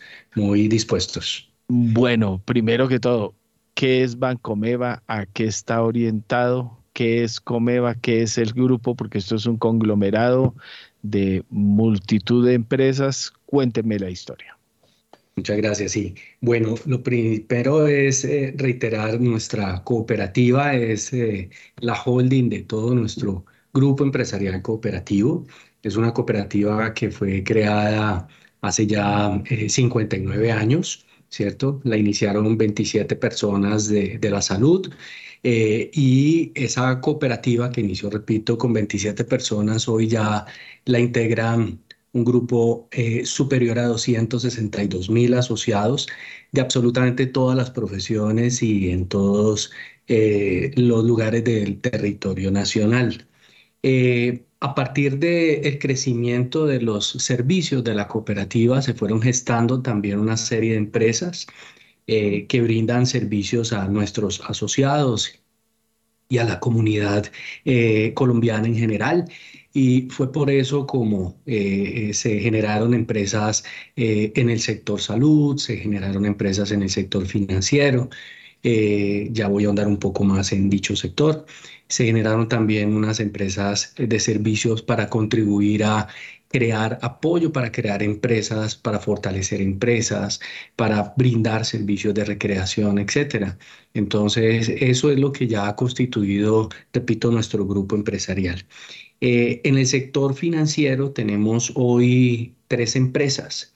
Eh, una empresa que es eh, el, el, barco principal del mismo, que es nuestro banco, un banco orientado a atender las necesidades de nuestros asociados y clientes, un banco con ADN cooperativo, con espíritu cooperativo, eh, que también pretende eh, convertirse en un referente del sector solidario, cooperativas y fondos de empleados, un banco que está ya eh, eh, haciendo un trabajo muy importante para atender las necesidades de las pequeñas y medianas empresas, pero que a partir de este año también desea eh, tener una orientación hacia las microempresas y buscamos cada día tener una mayor inclusión y una capacidad eh, muchísimo, muchísimo más alta de poder eh, atender, repito, las necesidades de financiación e inversión de nuestros clientes y asociados. Así es. Bueno, entonces, ¿en qué estamos precisamente? ¿Qué es lo que nos trae este diálogo? Eh, se emprendió tras los obvios cambios a que obligó la pandemia eh, una situación de cambio también en el modelo de cómo se llega a los clientes, cómo se atienden, cómo va a ser el negocio en el futuro y veo que están metidos en un proceso tecnológico bastante grande y en un proceso de cambio de atención en sedes y demás. Muy importante esta pregunta. Eh, primero anotar que eh, el, mundo y lógicamente Colombia en los últimos 10 años, cuando miramos el, desempeño desde el 2012 hasta el 2022, ha modificado eh, todas sus eh, estructuras y canales eh, de relacionamiento con sus diferentes clientes en el sector financiero. es así como los hábitos de consumo de, los, de las personas que están relacionadas con el sector financiero eh, han cambiado ostensiblemente. Las personas, y mucho más acentuado eh, durante el periodo de pandemia y pospandemia, pues han migrado muchísimo más eh, sus hábitos de consumo financiero hacia canales no presentes. Eh, recuerdan ustedes que antes del 2012 el predominio era eh, de ir a las oficinas, de tener transacciones en las oficinas. En general en el, en el país se atendía un poco más eh, del 85% en los canales no presentes hace 10 años. Hoy en el país ¿cierto? los canales presentes no pesan más del 30% lo que quiere decir que se ha migrado, repito, hacia, hacia estos canales eh, no presentes como tal.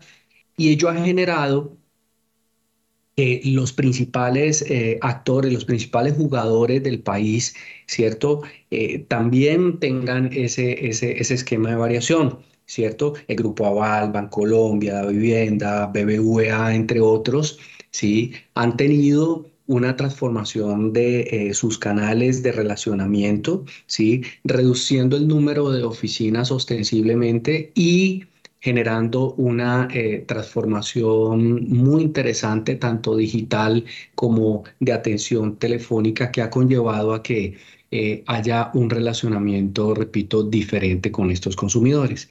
Y lógicamente nuestro banco no es la excepción. Nosotros hemos también tenido un proceso de transformación en los últimos 10 años.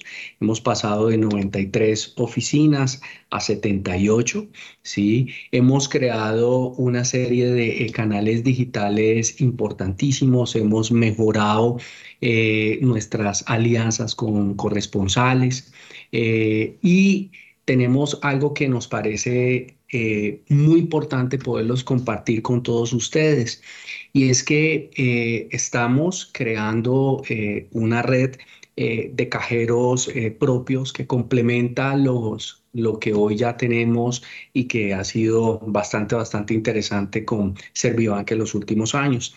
Esta red de cajeros de última generación, que son cajeros multifuncionales, permiten eh, realizar los servicios de cash in, cash out, de poder eh, emitir extractos al interior de dichos, de dichos eh, cajeros, de realzar tarjetas de crédito, tarjetas de débito. entonces, ello, ello complementará, repito, de forma bastante importante toda esta transformación que estamos realizando. Ese es uno de los pilares de, los, eh, eh, de la optimización de estos canales y de los cambios más importantes. Y el segundo gran pilar, que vale la pena resaltarlo y agradecer eh, este espacio para podérselos comentar, es que con la potencia que tiene el movimiento cooperativo, ¿sí? estamos haciendo muchas más alianzas precisamente para poder eh, eh, encontrar con estos socios naturales, como son el resto de cooperativas, la posibilidad de tener centros de servicios cooperativos. Esto nos dará pues la oportunidad de tener una capilaridad también muchísimo mayor ¿sí? de eh, sitios presentes en lugares del país donde se requiere en estos casos de la atención en oficinas. Esos son eh, algunos de los principales cambios que nosotros estamos registrando en este momento y con los cuales estamos completamente seguros de que podemos brindar un servicio óptimo de atención a nuestros más de 572 mil clientes que tenemos en todo el país. Bueno, oiga Marco Antonio, usted también me contaba la historia de, de cómo eh, su portafolio de créditos está eh, fríamente calculado para tres eh, ámbitos, sectores. Cuénteme cómo es eso. Sí. Bien, agradecer, agradecer muchísimo estas preguntas por lo siguiente. Nosotros hemos, hemos fijado un derrotero de crecimiento sumamente importante hacia los siguientes años alrededor de lo que hemos denominado créditos con propósito créditos con propósito. Esos créditos con propósito están en, en tres frentes, como, como usted bien, bien lo ha notado, en educación, vivienda y emprendimiento. ¿Por qué son con propósito? Si nosotros cada día mejoramos nuestras soluciones de crédito educativas, van a haber muchísimos más colombianos que desde colegio, universidad, maestría, posgrado, etcétera, van a poder generar mejores competencias personales y profesionales, van a tener muchas más herramientas para desempeñar muchísimo mejor sus funciones y eso dará la posibilidad de que crezcan personal y profesionalmente. Y al crecer personal y profesionalmente, pues se genera un círculo virtuoso interesantísimo en dichas personas y sus familias. En vivienda, nosotros tenemos hoy eh, unos eh, de, las soluciones eh, más potentes en el país que le hemos denominado nuestro Fondo Social de Vivienda, que da la posibilidad de apalancar hasta el 100% de la necesidad que tenga un colombiano para cumplir ese sueño de tener un techo propio para ellos y sus familias. Entonces, en este orden de ideas estamos perfeccionando cada día más ese fondo para que tenga un alcance mucho mayor, para que en medio de esta coyuntura no solamente podamos otorgar la financiación en tasa fija, sino que también podamos eh, eh, entrar muy activamente ¿sí? en la financiación a través de VRs y todos somos completamente conscientes de qué pasa cuando logramos, repito, cumplir ese sueño a una familia de tener un techo propio, un techo digno para ellos y sus familias.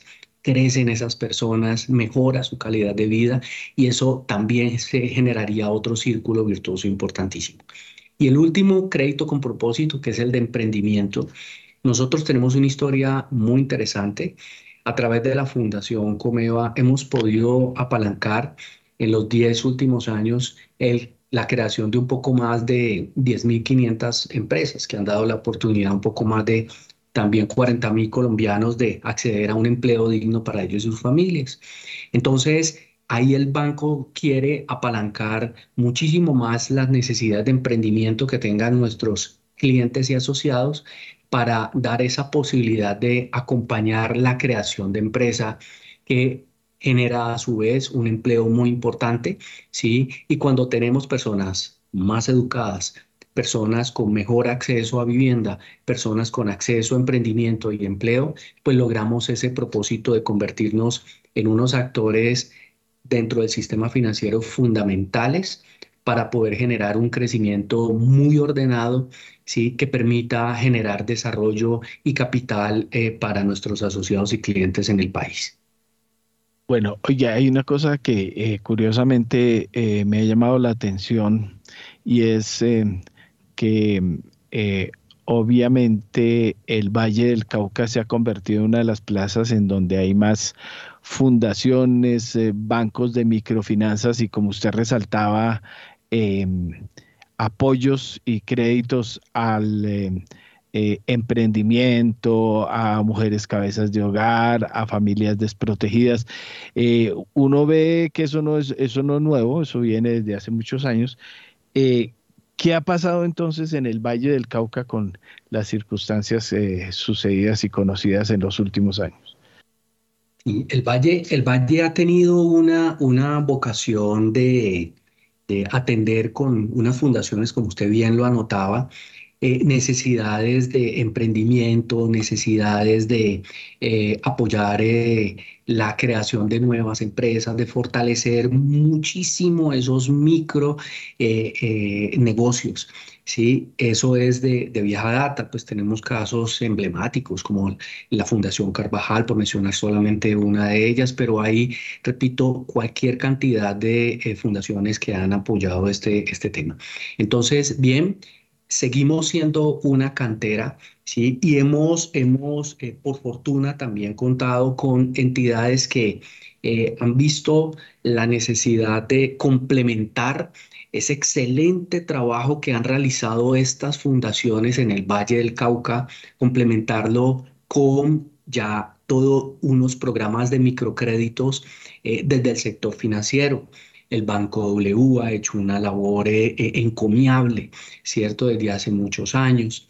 Eh, el Banco Unión está ingresando también en, un tema muy interesante donde apoyan este tipo de iniciativas con financiación y, repito, nuestro grupo empresarial Comeva, que apoyaba, eh, apoya, perdón, con microcréditos desde la Fundación Comeva, quiere complementar y ampliar muchísimo más esas fronteras, ¿sí? Eh, haciéndolo desde el banco. ¿Y cuál ha sido la clave desde el grupo empresarial Comeva? Aprovecho este espacio para también darlo a conocer y es que no, no nos limitamos únicamente con destinar unos recursos importantes de crédito para estos microcréditos, sino que tenemos el círculo virtuoso del emprendimiento completamente cerrado. Me refiero a que motivamos, capacitamos, financiamos, acompañamos y asesoramos. Eso es lo que ha permitido que la sostenibilidad y sustentabilidad de esas empresas que nosotros apoyamos para su creación tenga niveles incluso superiores al 75% eh, después de los 3.5 eh, años que se considera una frontera muy interesante para garantizar de que esas empresas eh, sean sostenibles en el tiempo. Ahí está la clave y repito, desde el Valle del Cauca eh, vamos a seguir apoyando muchísimo, muchísimo eh, este tipo de iniciativas y seguramente vamos a compartir eh, muy buenas prácticas con otras entidades que están convencidas de que en la generación de empleo está un aporte poderoso para construir capital social en Colombia. Bueno, 7 y 35 minutos de la mañana. Pues eh, Marco Antonio, bienvenido siempre a Primera Página Radio, como, como dice usted, círculo virtuoso, no solo dar la plata, sino apoyar para saber cómo funciona el asunto después y el apoyo. Así es el asunto. Así es, y, pues eh, a través de estos micrófonos eh, manifestar toda la apertura de mi parte, eh, una eh, presidencia de puertas abiertas, eh, en la medida de posibilidades, pues poder suministrar nuestro correo electrónico, ahí nos pueden escribir, ahí yo mismo estaré muy pendiente para poder dar respuesta a todas las inquietudes, observaciones, comentarios. Estoy seguro de que siempre, siempre desde los oyentes salen eh, iniciativas muy potentes que nos permiten no solamente mejorar, sino construir cosas nuevas que muchas veces eh, no las vemos, pero nuestros oyentes pues son, son tan asertivos que logran en ese caso identificar cosas que, repito, nosotros no vemos. Entonces muy abiertos a que nos puedan sugerir, nos puedan eh, pedir, nos puedan generar observaciones que estaremos muy gustosos de atender. Muchas gracias, doctor Mario. Bueno, muy amable por la conexión, 7 y 36 minutos de la mañana y de Marco Antonio Rizos y Fuentes, presidente de Banco Meva. Vamos con el vicepresidente financiero del PEI, el Patrimonio Estrategias Inmobiliarias, Andrés Felipe Ruiz Vesga nos acompaña ya desde hace ratico, qué pena con usted, por aquí nos conectamos, él es el eh, jefe de finanzas y, obviamente experto en finanzas de la Universidad de North Carolina, de Columbia Business School, de Universidad de los Andes en, en diversos eh, asuntos que van desde eh, finanzas, fusiones y adquisiciones, eh, aptitudes analíticas. Bueno, Andrés Felipe, bienvenido como siempre a Primera Página Radio y eh, el PEI reveló el, o hizo la primera conferencia de este año con resultados a los inversionistas. ¿Qué fue lo que contó? Héctor Mario, buenos días a usted, a la mesa de trabajo y a, toda la audiencia de primera página. Em, efectivamente, revelamos resultados del cierre del 2022. Eh, unos resultados, yo le diría que muy buenos. Eh, desde el ángulo operacional, puramente inmobiliario, pero también le diría que un año con, enormes desafíos y retos para el PEI. Em, en la medida en que ellos, ustedes lo han conversado mucho en primera página, eh, pues la dinámica de los mercados de capitales ha sido una dinámica bien particular alrededor de muchos fenómenos que, se han presentado alrededor de la, de la, inflación y de las tasas de interés que pues sin lugar a duda han tenido pues efectos sobre los activos, especialmente en renta variable y eso por supuesto no ha sido ajeno para los títulos participativos del P. Em, pero las buenas noticias que podemos compartir, independientemente de ese contexto que, que, pues, que somos conscientes que está pasando, es que el año cerró con, una dinámica inmobiliaria muy positiva. Eh, logramos cerrar eh, vacancia, Héctor Mario, que si usted recuerda la vacancia, es cuántos de los metros que nosotros tenemos están disponibles.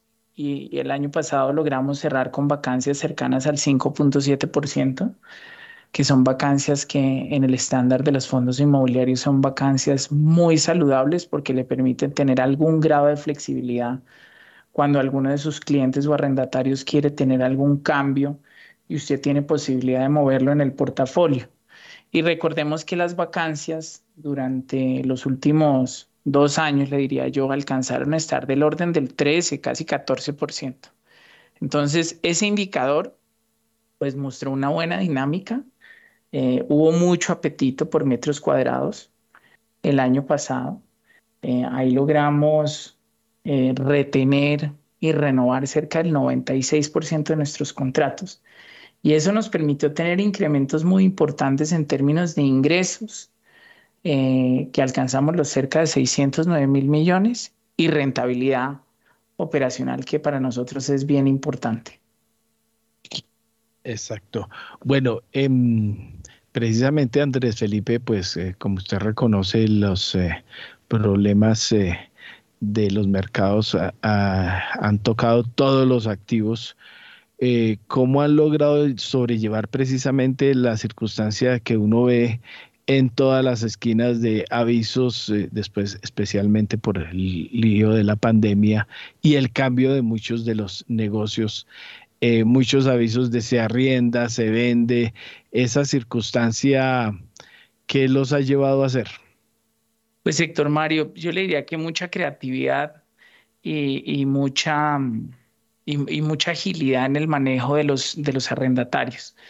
En el, desde, desde el 2020 nosotros hicimos todo un plan muy ordenado de alivios cuando muchos de nuestros arrendatarios estaban pues en situaciones muy complejas precisamente pues porque nadie podía salir, en particular el comercio. Y ahí entregamos alivios que estuvieron del orden de los 60 mil millones de pesos. Que, que, una buena parte, yo le diría la mayor proporción, eran diferimientos. Usted le decía a su arrendatario, mire, yo entiendo que usted no está vendiendo porque los centros comerciales están cerrados, entonces le voy a permitir que me pague estos cánones de arrendamiento eh, en un periodo mucho más amplio cuando eh, nos permitan otra vez salir. Y eso yo le diría que tuvo, tuvo muy buena recogida porque obviamente eso era una manera de confirmarle a nuestros más de 2.200 arrendatarios que pues estos eran relaciones eh, de largo plazo que hemos venido construyendo y era parte como de la estrategia de esas relaciones comerciales. Hoy le diría que ahí eh, todos nuestros arrendatarios han cumplido a cabalidad con sus compromisos y eso ha permitido de hecho que en el 2022 hayamos tenido una reducción significativa de la cartera, más del 50% de reducción en la cartera, producto de que todo el mundo cumplió con sus acuerdos. Ahora, cuando le hablo de creatividad, le hablo que hemos venido profundizando sobre nuestra propuesta de valor, en la medida en que hoy le ofrecemos a nuestros arrendatarios no solamente espacios, el espacio físico, sino la posibilidad también de adecuárselo y adaptárselo a sus necesidades que eso también le permite en una buena medida acceder a condiciones, por ejemplo, de financiación que tiene el PEI eh, para poder desplegar esas inversiones de capital que de pronto el inversionista, el arrendatario, perdón, a nivel individual no lo puede hacer. Y eso le diría yo que ha sido eh, en una buena medida lo que nos ha permitido pues tener esos niveles de retención del 96% que le, que le mencionaba. Y de hecho el año pasado, Héctor Mario, arrendamos, no solamente retuvimos 96% de los contratos, sino arrendamos 29 mil, más de 29 mil metros cuadrados, que le da una buena sensibilidad de la dinámica que el apetito por, por inmobiliario por parte de diferentes sectores de la economía eh, sigue, sigue bastante fuerte. Así es. Oiga, vengan, em, ayer estuve viendo una charla en Da Vivienda, en donde se habló de cómo pinta el año, cómo van las cosas y precisamente eh, eh, los eh, expertos en el tema de renta variable, por ejemplo, hablaron del el tema de los fondos inmobiliarios. Em, y obviamente que hay que reconocer de que así como hubo muchos retos el año pasado, este año también va a haber retos porque la cosa se ve complicada. Em, cómo eh, seguir llevando el mensaje a la gente de que tenga en cuenta que las inversiones no solo son a corto plazo, a pesar de las necesidades de cada uno, sino que hay que tener en cuenta el mediano y el largo plazo en eso. Yo creo que ese es un muy buen punto, Víctor Mario. Los retos, sin lugar a duda, que yo le mencionaba, yo creo que el entorno de tasas, y lo anunciábamos en nuestra conferencia, pues el, año pasado nos puso, digamos, eh, nos, generó, digamos, un incremento en nuestro gasto financiero. Eh, el año pasado nosotros entregamos 177 mil millones de pesos en rendimientos. Acuérdense que esto es un fondo inmobiliario de rentas donde nosotros pretendemos entregar eh, toda la generación de caja que pueda entregar el vehículo. Eso tuvo una reducción respecto al año 2021, producto del contexto de tasas. Y eso, como usted bien decía, los retos pues están asociados a que, eh, y yo creo que en, las conversaciones que ustedes tienen eh, alrededor de este tema de política monetaria e inflación, pues creo que la mayoría coincide en que esto va a ser un proceso más lento que acelerado en la reducción lo cual significa que el próximo año muy seguramente va a ser, este año, perdón, va a ser un tema, un tema que también eh, puede generar vientos de frente. Desde el lado, digamos, de la inversión de corto y largo plazo, hay una competencia hoy de capital. Y hoy usted, si alguien le pregunta, oiga, ¿dónde invertir la plata? Muy seguramente uno puede encontrarse con respuestas de no, métala en un CDT a un año que le pagan el 17% o le pagan el 16% o a dos años. Eh, esto yo le diría que, cuando usted lo mira en perspectiva de lo que puede generar un fondo inmobiliario, es que la diferencia es que si bien hoy hay unos retos de muy corto plazo y transicionales alrededor del contexto de tasas, eh, estos negocios son muy resilientes. De hecho, pues logran sobrellevar situaciones como las que estamos viviendo y lo que le permiten es que puede invertir en esas tasas que hoy consigue en un CDT, pero a perpetuidad, porque en la medida en que se corrija eh, en el tiempo, y pongámosle que eso pudiera ser uno o dos años, pues usted va a tener rendimientos de caja que se pueden acercar a esos rendimientos que hoy un inversionista consigue eh, en un CDT de muy corto plazo. Entonces el riesgo de reinversión, le diría yo, es muy alto en, ese tipo de alternativas como los CDTs, mientras que en las, en las alternativas inmobiliarias, pues creemos que es una oportunidad. Eh, y además la historia lo ha mostrado, Héctor Mario, si uno se devuelve al 2008, cuando se dio la crisis hipotecaria, que después se volvió financiera eh, a nivel global, a los fondos inmobiliarios les pasó exactamente lo mismo. Colombia en ese momento pues no tenía esta industria desarrollada y esos repuntes de esas alternativas de inversión fueron muy potentes, inclusive mejor que lo que fue el desempeño de los índices accionarios eh, en el mundo.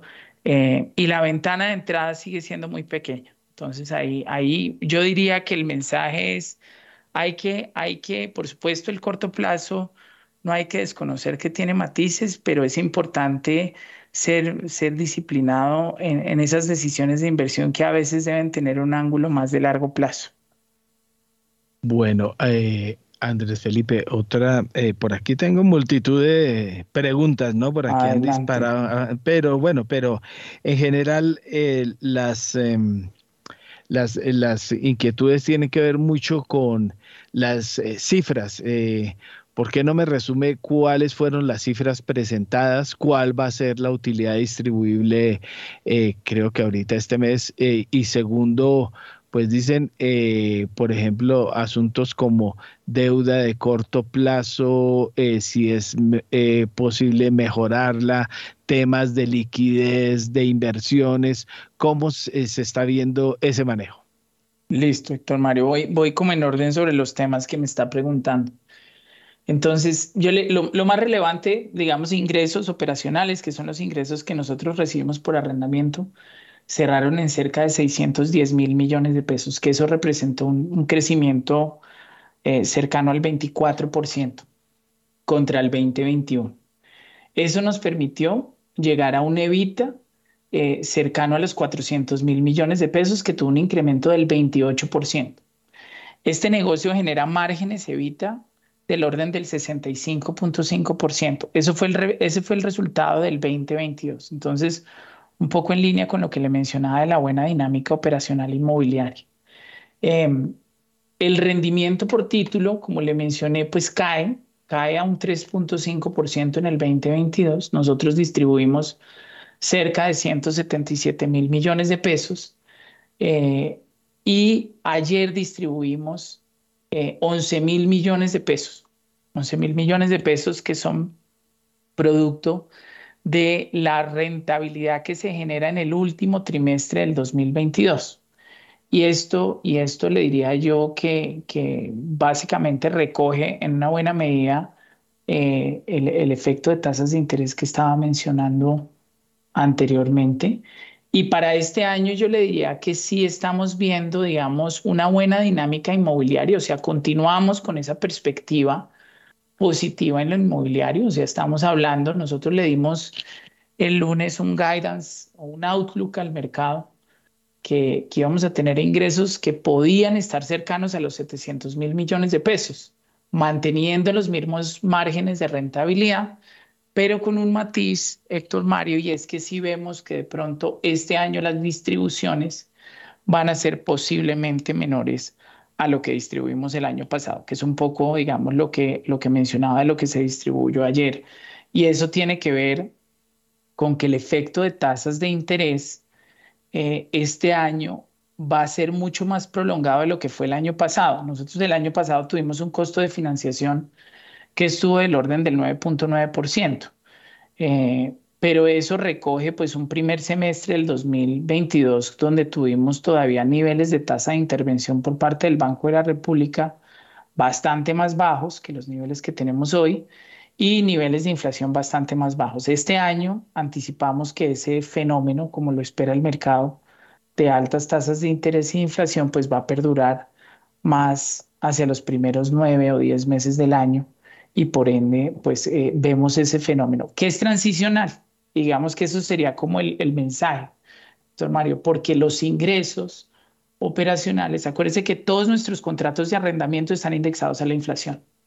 ¿Eso qué significa? Eso significa que durante el 2022, durante el 2023, perdón, y 2024 vamos a recoger las inflaciones que se generaron en el 2022 y que se van a generar en el 2023. Entonces ahí hay un calce natural eh, eh, entre el gasto financiero y el ingreso, pero hay un descalce en términos del momento en que se genera eh, ese reajuste.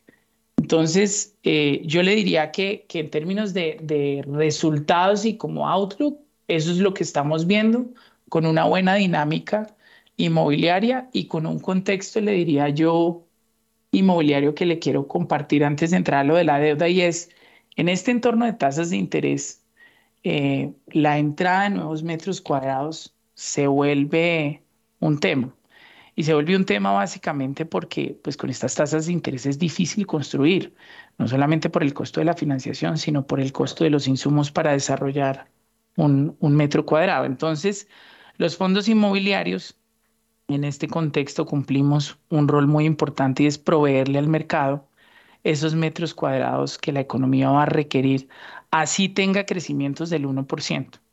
Igual va, a demandar metros cuadrados y de hecho es parte de la dinámica que estamos viendo. Em, entonces, eso como, como por el lado de los resultados, no sé si sobre eso eh, eh, hay alguna duda adicional, Héctor Mario, y si no salto a lo de, a lo de deuda y liquidez que me preguntó. Pues, pues sí, por eso, una es la deuda y la otra me dice aquí, pregúntele por favor, ¿por qué no son más agresivos en las recompras de acciones que están al 25% del valor en libros?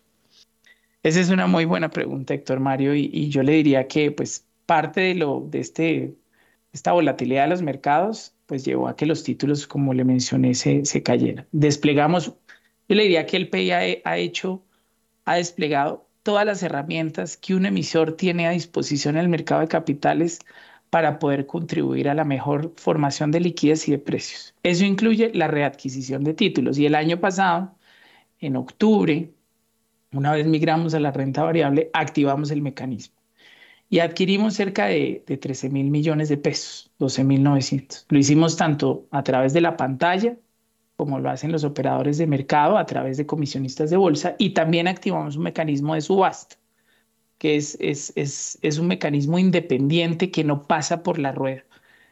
Y eso yo le diría que fue muy bien recibido, pero también somos conscientes de que esas readquisiciones las hemos venido haciendo con endeudamiento. Y en la medida, en la medida en que el costo de financiación ha venido subiendo, pues tenemos que llevar un ejercicio muy juicioso de por cada peso que yo readquiero, cuánto nos cuesta, ¿correcto? Y que esa decisión, pues en una buena medida, eh, genere valor para el inversionista que se quiere quedar, ¿cierto? Entonces, la razón por la cual de pronto le diría yo no hemos eh, sido más profundos, uno, porque pues el mecanismo arrancó en octubre, tuvimos a duras penas dos meses y medio, porque diciembre pues es un mes relativamente corto, y dos, porque estamos siendo muy cuidadosos en, en, cómo hacemos ese calce entre la readquisición y el costo de ese, de ese endeudamiento que se toma para readquirir esos títulos, sin perjuicio de que es un programa de largo plazo, que lo, lo seguimos implementando este año, eh, pero, pero pues obviamente pues cumpliendo con ese deber fiduciario de todos los inversionistas que hacen parte del vehículo. Muy bien, pues Andrés Felipe Ruiz, muchísimas gracias por haber estado con nosotros estos minutos en primera página radio y compartir con nosotros y nuestros oyentes esta información. Un feliz día. Muchísimas gracias a todos y muy buena mañana. No, señora, usted muchas gracias por haber estado con nosotros. 7.56, 84 dólares con 93 centavos el barril de Brent. Pierde 0.76% hasta ahora, mientras que el WTI Héctor Mario mantiene esta tendencia, desciende 0.91% y se cotiza en 78 dólares con 34 centavos el barril. Bueno, 7 y 56 minutos, eh, don Juan Sebastián. Tenemos otra invitada, qué pena que se ha corrido un poco el tema de los minutos. Eh, es eh, la gestora del proyecto o plataforma o aplicación Huelesi. Ella me va a aclarar si es Huelesi, Huelesai, Huelesi. Luisa Piedraíta, gestora del proyecto, bienvenida a Primera Página Radio. Héctor Mario, buenos días, ¿cómo estás? Muchas gracias por este espacio en Primera Página. Bueno, es Huelesi. Huelesi. ¿Huelesi? Bueno. Huelesi. Huelesi. Bueno. ¿Y qué es Huelesi? Empecemos por el derecho para yo no decir lo que no es. Bueno, básicamente nuestra app es el primer clúster digital de salud. Es una oportunidad para la empresa privada y el país para aprovechar el potencial que se tiene, no solo eh, con los centros médicos de calidad que tenemos en Colombia, sino también con los profesionales especializados. Eh, en todo este sentido vamos a aprovechar ese potencial y el potencial que tenemos como región en el tema de, de la agencia, ¿cierto? La principal razón de Wellesi es actuar como buscador universal de todos los servicios verificados del turismo en salud. Nosotros creamos el único clúster eh, que asocia a todos los actores que tienen que ver con esta operación, o sea, vuelos, hoteles, especialistas, seguros, transportes, etc. Eh, vamos a dar empleo más o menos a 15 mil prestadores de servicios de salud, ¿cierto? Con nuestra app, el usuario tiene un verdadero asistente de viaje y un verdadero todo en uno a la mano. Nosotros estamos certificados y registrados como agencia mayorista, eh, tenemos una certificación IATA, lo que le da seguridad al viajero y tenemos una lista infinita de asociados certificados a través de retos. En nuestro clúster, eh, pues lo más importante es la seguridad, ¿cierto? Entonces, todo, todos los servicios que prestamos o que ofertamos ahí en la aplicación son certificados, ¿cierto? Y para los socios que vienen siendo agencias, médicos, hoteles, eh, nuestra app funciona como un GDS que estamos integrando en sus páginas web para que accedan a todo el inventario que nosotros tenemos, no solo de vuelos a través del IATA, sino también de los servicios de salud que ya verificamos. Muy bien, Luisa. ¿De qué manera se pueden acceder entonces a esta información y también a estos servicios para nuestros oyentes? Bueno, nosotros contamos con una aplicación que es descargable, la pueden descargar en cualquier dispositivo y también con la página web que es www.wlsi.com. ¿Y esto es solo para extranjeros o nacionales? ¿Cuál es el, el, el digamos, el, el, es para extranjeros y es para nacionales? Obviamente eh, queremos promover el turismo en salud, ¿cierto? En Colombia somos un referente y un destino de salud en, América Latina. Eh, los viajes por motivos de salud son más comunes en nuestro país por la calidad de nuestros profesionales y el país cuenta con especialistas en todas las áreas de la salud con los más altos estándares, ¿cierto? Colombia tiene el 5% del mercado mundial en turismo en salud en este momento. Eh, y se encuentra entre los primeros 10 del mundo con la mayor eh, cantidad de cirugías. Eh, en este momento nosotros nos queremos sumar al, al Ministerio de Comercio, Industria y Turismo porque ellos tienen un proyecto, ¿cierto?, para generar ingresos por más de 100 mil millones de dólares para el año 2032. Esto es una propuesta de nueve años y nosotros estamos seguros que con Hueles y podemos apoyar y sumarles a este proyecto. Pero pues propiamente contestando tu pregunta, nosotros vamos a vincular obviamente el clúster para que también los nacionales puedan verificar a todos sus especialistas a través de nuestra aplicación y puedan obviamente tomar los servicios a través de nuestra aplicación. Muy bien, eh, pues ya son las 8 de la mañana en punto. Luisa, le queremos agradecer mucho por haber estado con nosotros estos minutos en primera página radio, compartir esta interesante información y estaremos muy pendientes al desarrollo de esta propuesta. Muy eh, muchas gracias y muy buenos días. Vale, gracias a ustedes por el interés en este proyecto. Muy bien, en este momento son las 8 de la mañana en punto. Hacemos una pausa comercial en primera página radio y ya regresamos.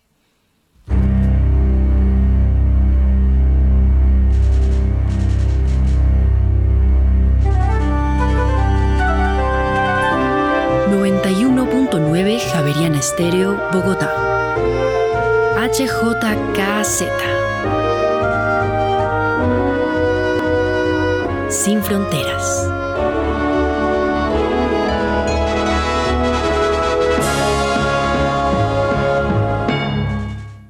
mantenerse vigente, innovar para adaptarse a cada desafío de la tecnología, multiplicarse para que sus contenidos viajen por múltiples canales ha sido por siempre el gran secreto de la radio. Hoy más que nunca, la radio en Colombia sigue siendo el medio de comunicación por excelencia, la mejor opción para informarse y entretenerse sin importar el tiempo ni el lugar. 13 de febrero, Día Internacional de la Radio.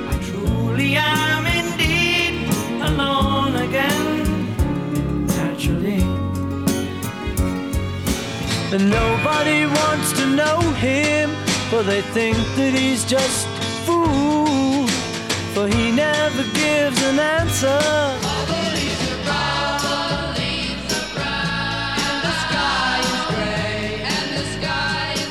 En las noches, Javeriana Estéreo, sin fronteras.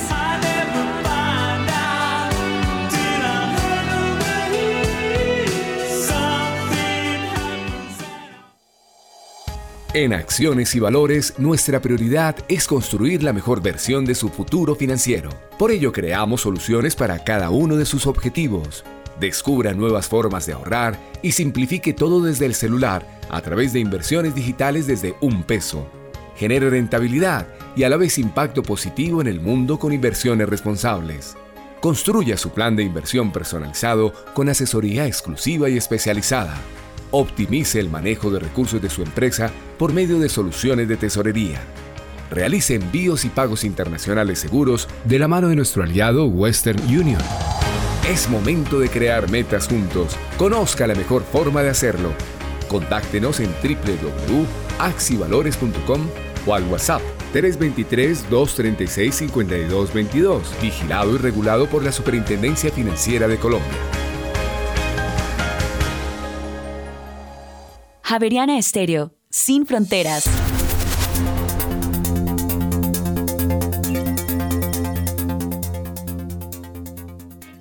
Muy bien, 8 de la mañana y 4 minutos y hasta ahora ya tenemos dólar. A esta hora, abren los mercados en Colombia. A las 8 de la mañana y 4 minutos y mucha atención porque el dólar abrió este miércoles en 4.825 pesos, sube 28 pesos con 75 centavos frente al cierre de ayer que fue de 4.796 pesos con 25 centavos. Reiteramos entonces, dato de apertura 4.825 pesos, sube 28 pesos con 75 centavos frente a su cierre de ayer. Mil gracias, don Juan Sebastián. Bueno, Andrés Moreno, qué pena, tuvimos ahí invitados a Tutiplen. Eh, Andrés, eh, su comentario de despedida. Nada, el dólar ya tocó hoy también 4.840, está arriba. Y bueno, eh, ayer las acciones tuvieron una caída importante, no levanta cabeza. El índice de la bolsa cae cerca de 4,5% en lo corrido del año y vimos acciones realmente muy preocupantes. Celsia cayendo a niveles del año 2008, eh, Grupo Sura preferencial en mínimos, Cementos Argos preferencial en mínimos históricos, Grupo Argos que no quisieron vender en la OPA a 19 mil, ya la vemos en la bolsa a 7 mil 800 pesos, como si nada, y nada pasa, ni se sonrojan los analistas y los gurús que decían que no había que vender a 19 mil pero a 7.800 sí están todos felices. Es una, es una vergüenza la pérdida que se ha dado en el valor de las compañías. Occidente cae 37% este año, Cemex 30%. Hoy empieza la OPA de Cemex a vender porque pues, se va la acción de la bolsa. El BVA cae 22%, Celsia de las de alta liquidez de la acción que más cae con el 23%, preferencial Cementos Argos cae el 21%, Cementos Argos Ordinaria el 20%, un desastre todo lo que está ocurriendo con las preferenciales del GEA y las ordinarias. Realmente no se salva prácticamente nada. Y entre las que suben, pues salga la cara de éxito, 17%, Nutresa 14%, ETB y Mineros 17% y Ecopetrol el 6%, pero vaya uno a saber qué tan sostenible es esto ahorita con el dividendo que va a pagar y vamos a esperar los resultados financieros. Ya casi empiezan a salir todos los resultados financieros de estas compañías, ya se adelantó Cemex y vamos a determinar qué tan barato sigue siendo este mercado, pero eh, realmente es increíble que pasando mes y medio en el año otro casi 5% cae la bolsa en Colombia. Le están regalando, yo no sé qué están descontando, pero pues sí, yo creo que las autoridades, los mismos emisores, eh, inclusive el gobierno debería estar haciendo algo por el mercado de capitales para llamar la atención, sobre todo de fondos extranjeros. Si aquí no se brinda tranquilidad y confianza inversionista, lo barato va a seguir barato. No, eh, con el mensaje de anoche eh, sobre los dos principales banqueros y los dos principales grupos y los dos principales fondos de pensiones por parte del gobierno, no espere la menor posibilidad. Y, eh, si no lo hizo Iván Duque, que favorecía, bueno, a grupos particulares, ¿no? al señor Vélez, a los DAES, a todos los amigos de, de por allá de las cercanías del jefe de Montería. Pero bueno, eh, Wall Street en rojo pinta todo. El Dow 31 cae, el Standard Poor's punto 41 y el Nasdaq punto 36, todo en futuros. La cosa pinta mal y eh, Nelson, eh, su despedida y obviamente el dólar eh, se fortalece en medio del mensaje del IPC de Estados Unidos que no trae buenas noticias.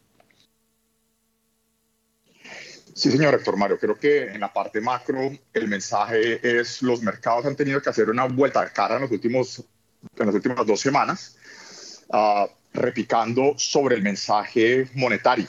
En Estados Unidos el trabajo todavía no está hecho. Se requieren probablemente dos incrementos más de 25 puntos básicos y las tasas van a tener que estar en niveles elevados por un buen periodo de tiempo el peor error que se podría cometer en términos monetarios es una reducción prematura antes de haber contenido el coco inflacionario. Esa es la gran lección histórica. Y el Fed, enhorabuena, está eh, totalmente enfocado en no cometer ese error histórico. Entonces, no vamos a volver en términos un poco más estructurales a la década post-Lehman de tasas de interés reales bajas. No, tenemos que acostumbrarnos en el mediano plazo a unas tasas de interés más elevadas, a un nivel de presiones inflacionarias más sostenidas.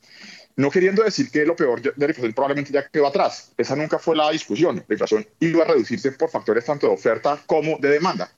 Pero si la economía ha venido mostrando mayor resiliencia, pues uno no puede ganar con cara y con sello. Probablemente se va a requerir más ah, acción monetaria para asegurar ese reencauce inflacionario hasta la meta de largo plazo. Y en línea con eso, también ha venido en Colombia uh, tanto el codirector Jaramillo como el uh, doctor Villar apareciendo en medios subrayando la dificultad que tiene uh, esta, la, la política monetaria bajo incertidumbre, que tiene que ser hoy en día su enfoque láser en ese reencauce inflacionario porque el reencauce inflacionario es la piedra angular de la estabilidad macro. Sin reencauce inflacionario no hay recuperación del empleo. Sin reencauce inflacionario no hay crecimiento sostenible. Queriendo decir que es una falsa disyuntiva de uh, pensar que en un contrafactual donde el Banco de la República no logra ser lo suficientemente contractivo y por ende reducir la inflación nuevamente, la economía pueda seguir creciendo como si nada.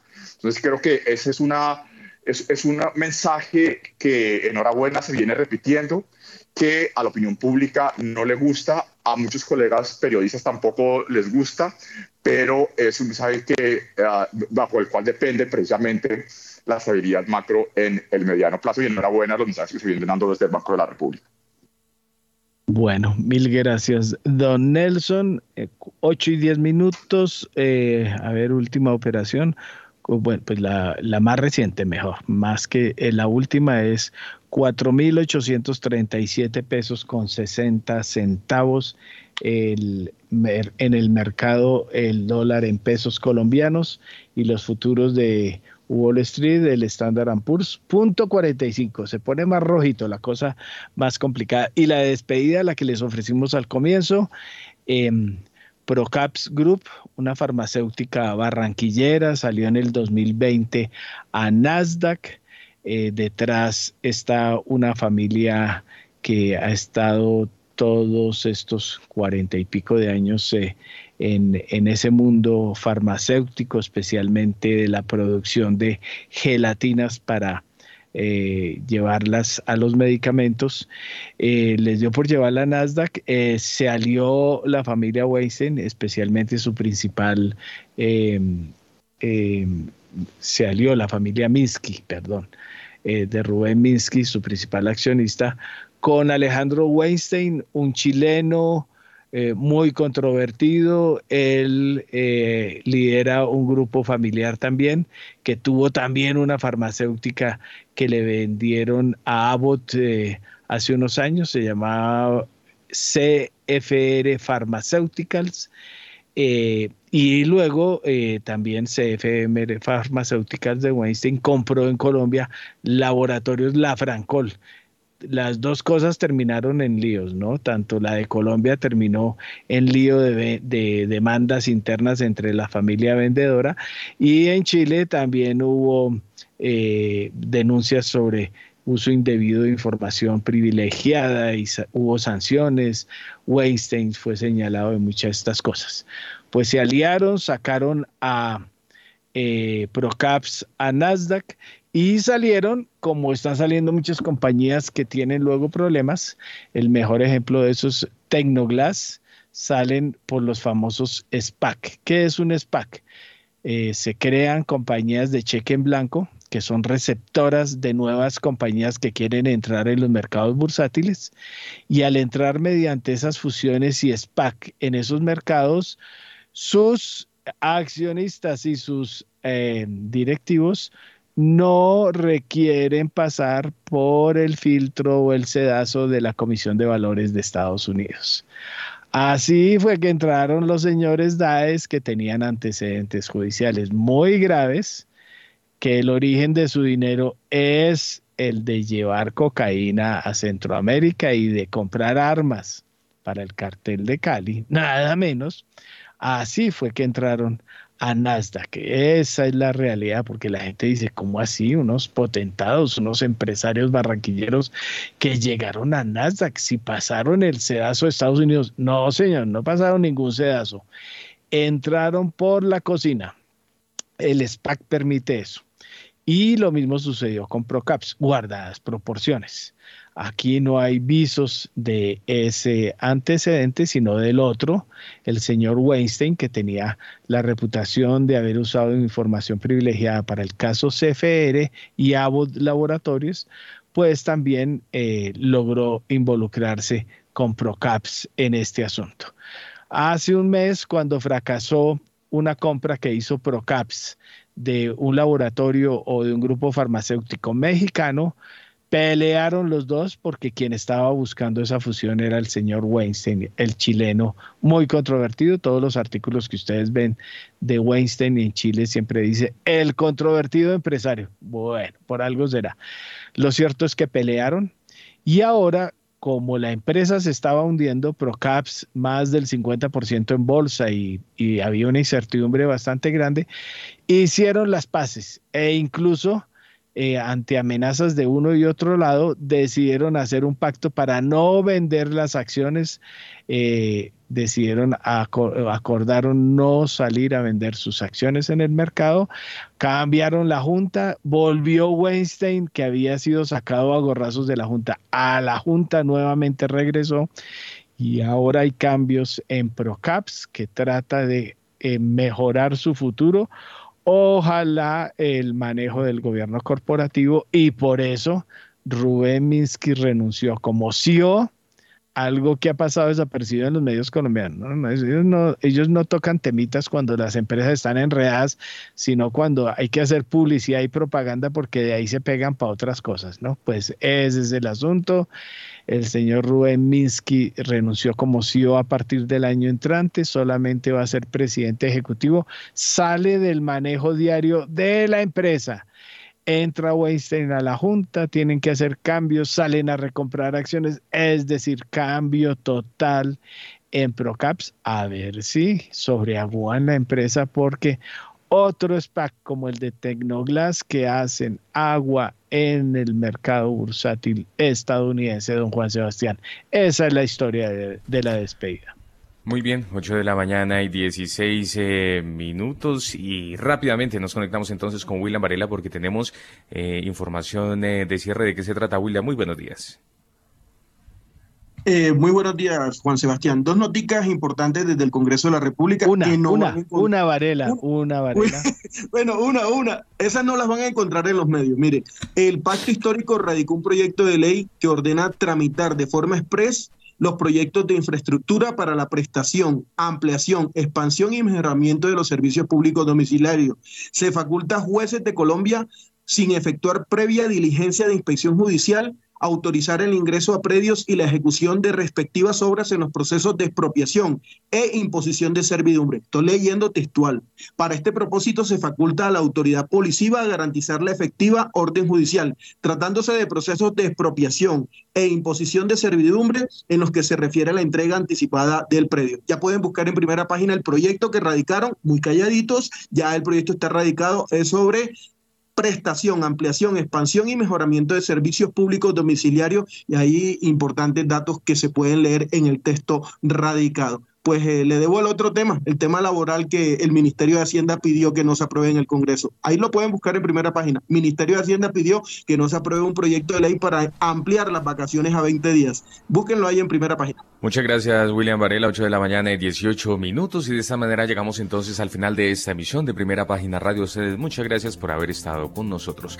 A Sergio Olarte, Andrés Moreno Jaramillo, Juan Manuel Quintero, Guillermo Valencia, Nelson Vera, Marco Antonio Rizo, Andrés Felipe Ruiz y Luisa Nuestros invitados el día de hoy. Héctor Mario Rodríguez en la dirección y en la presentación, quien les habla, Juan Sebastián Ortiz. Los invitamos a que continúen en Javeriana Estéreo porque ya llega Mañanas Sin Fronteras. Que tengan todos ustedes un feliz miércoles.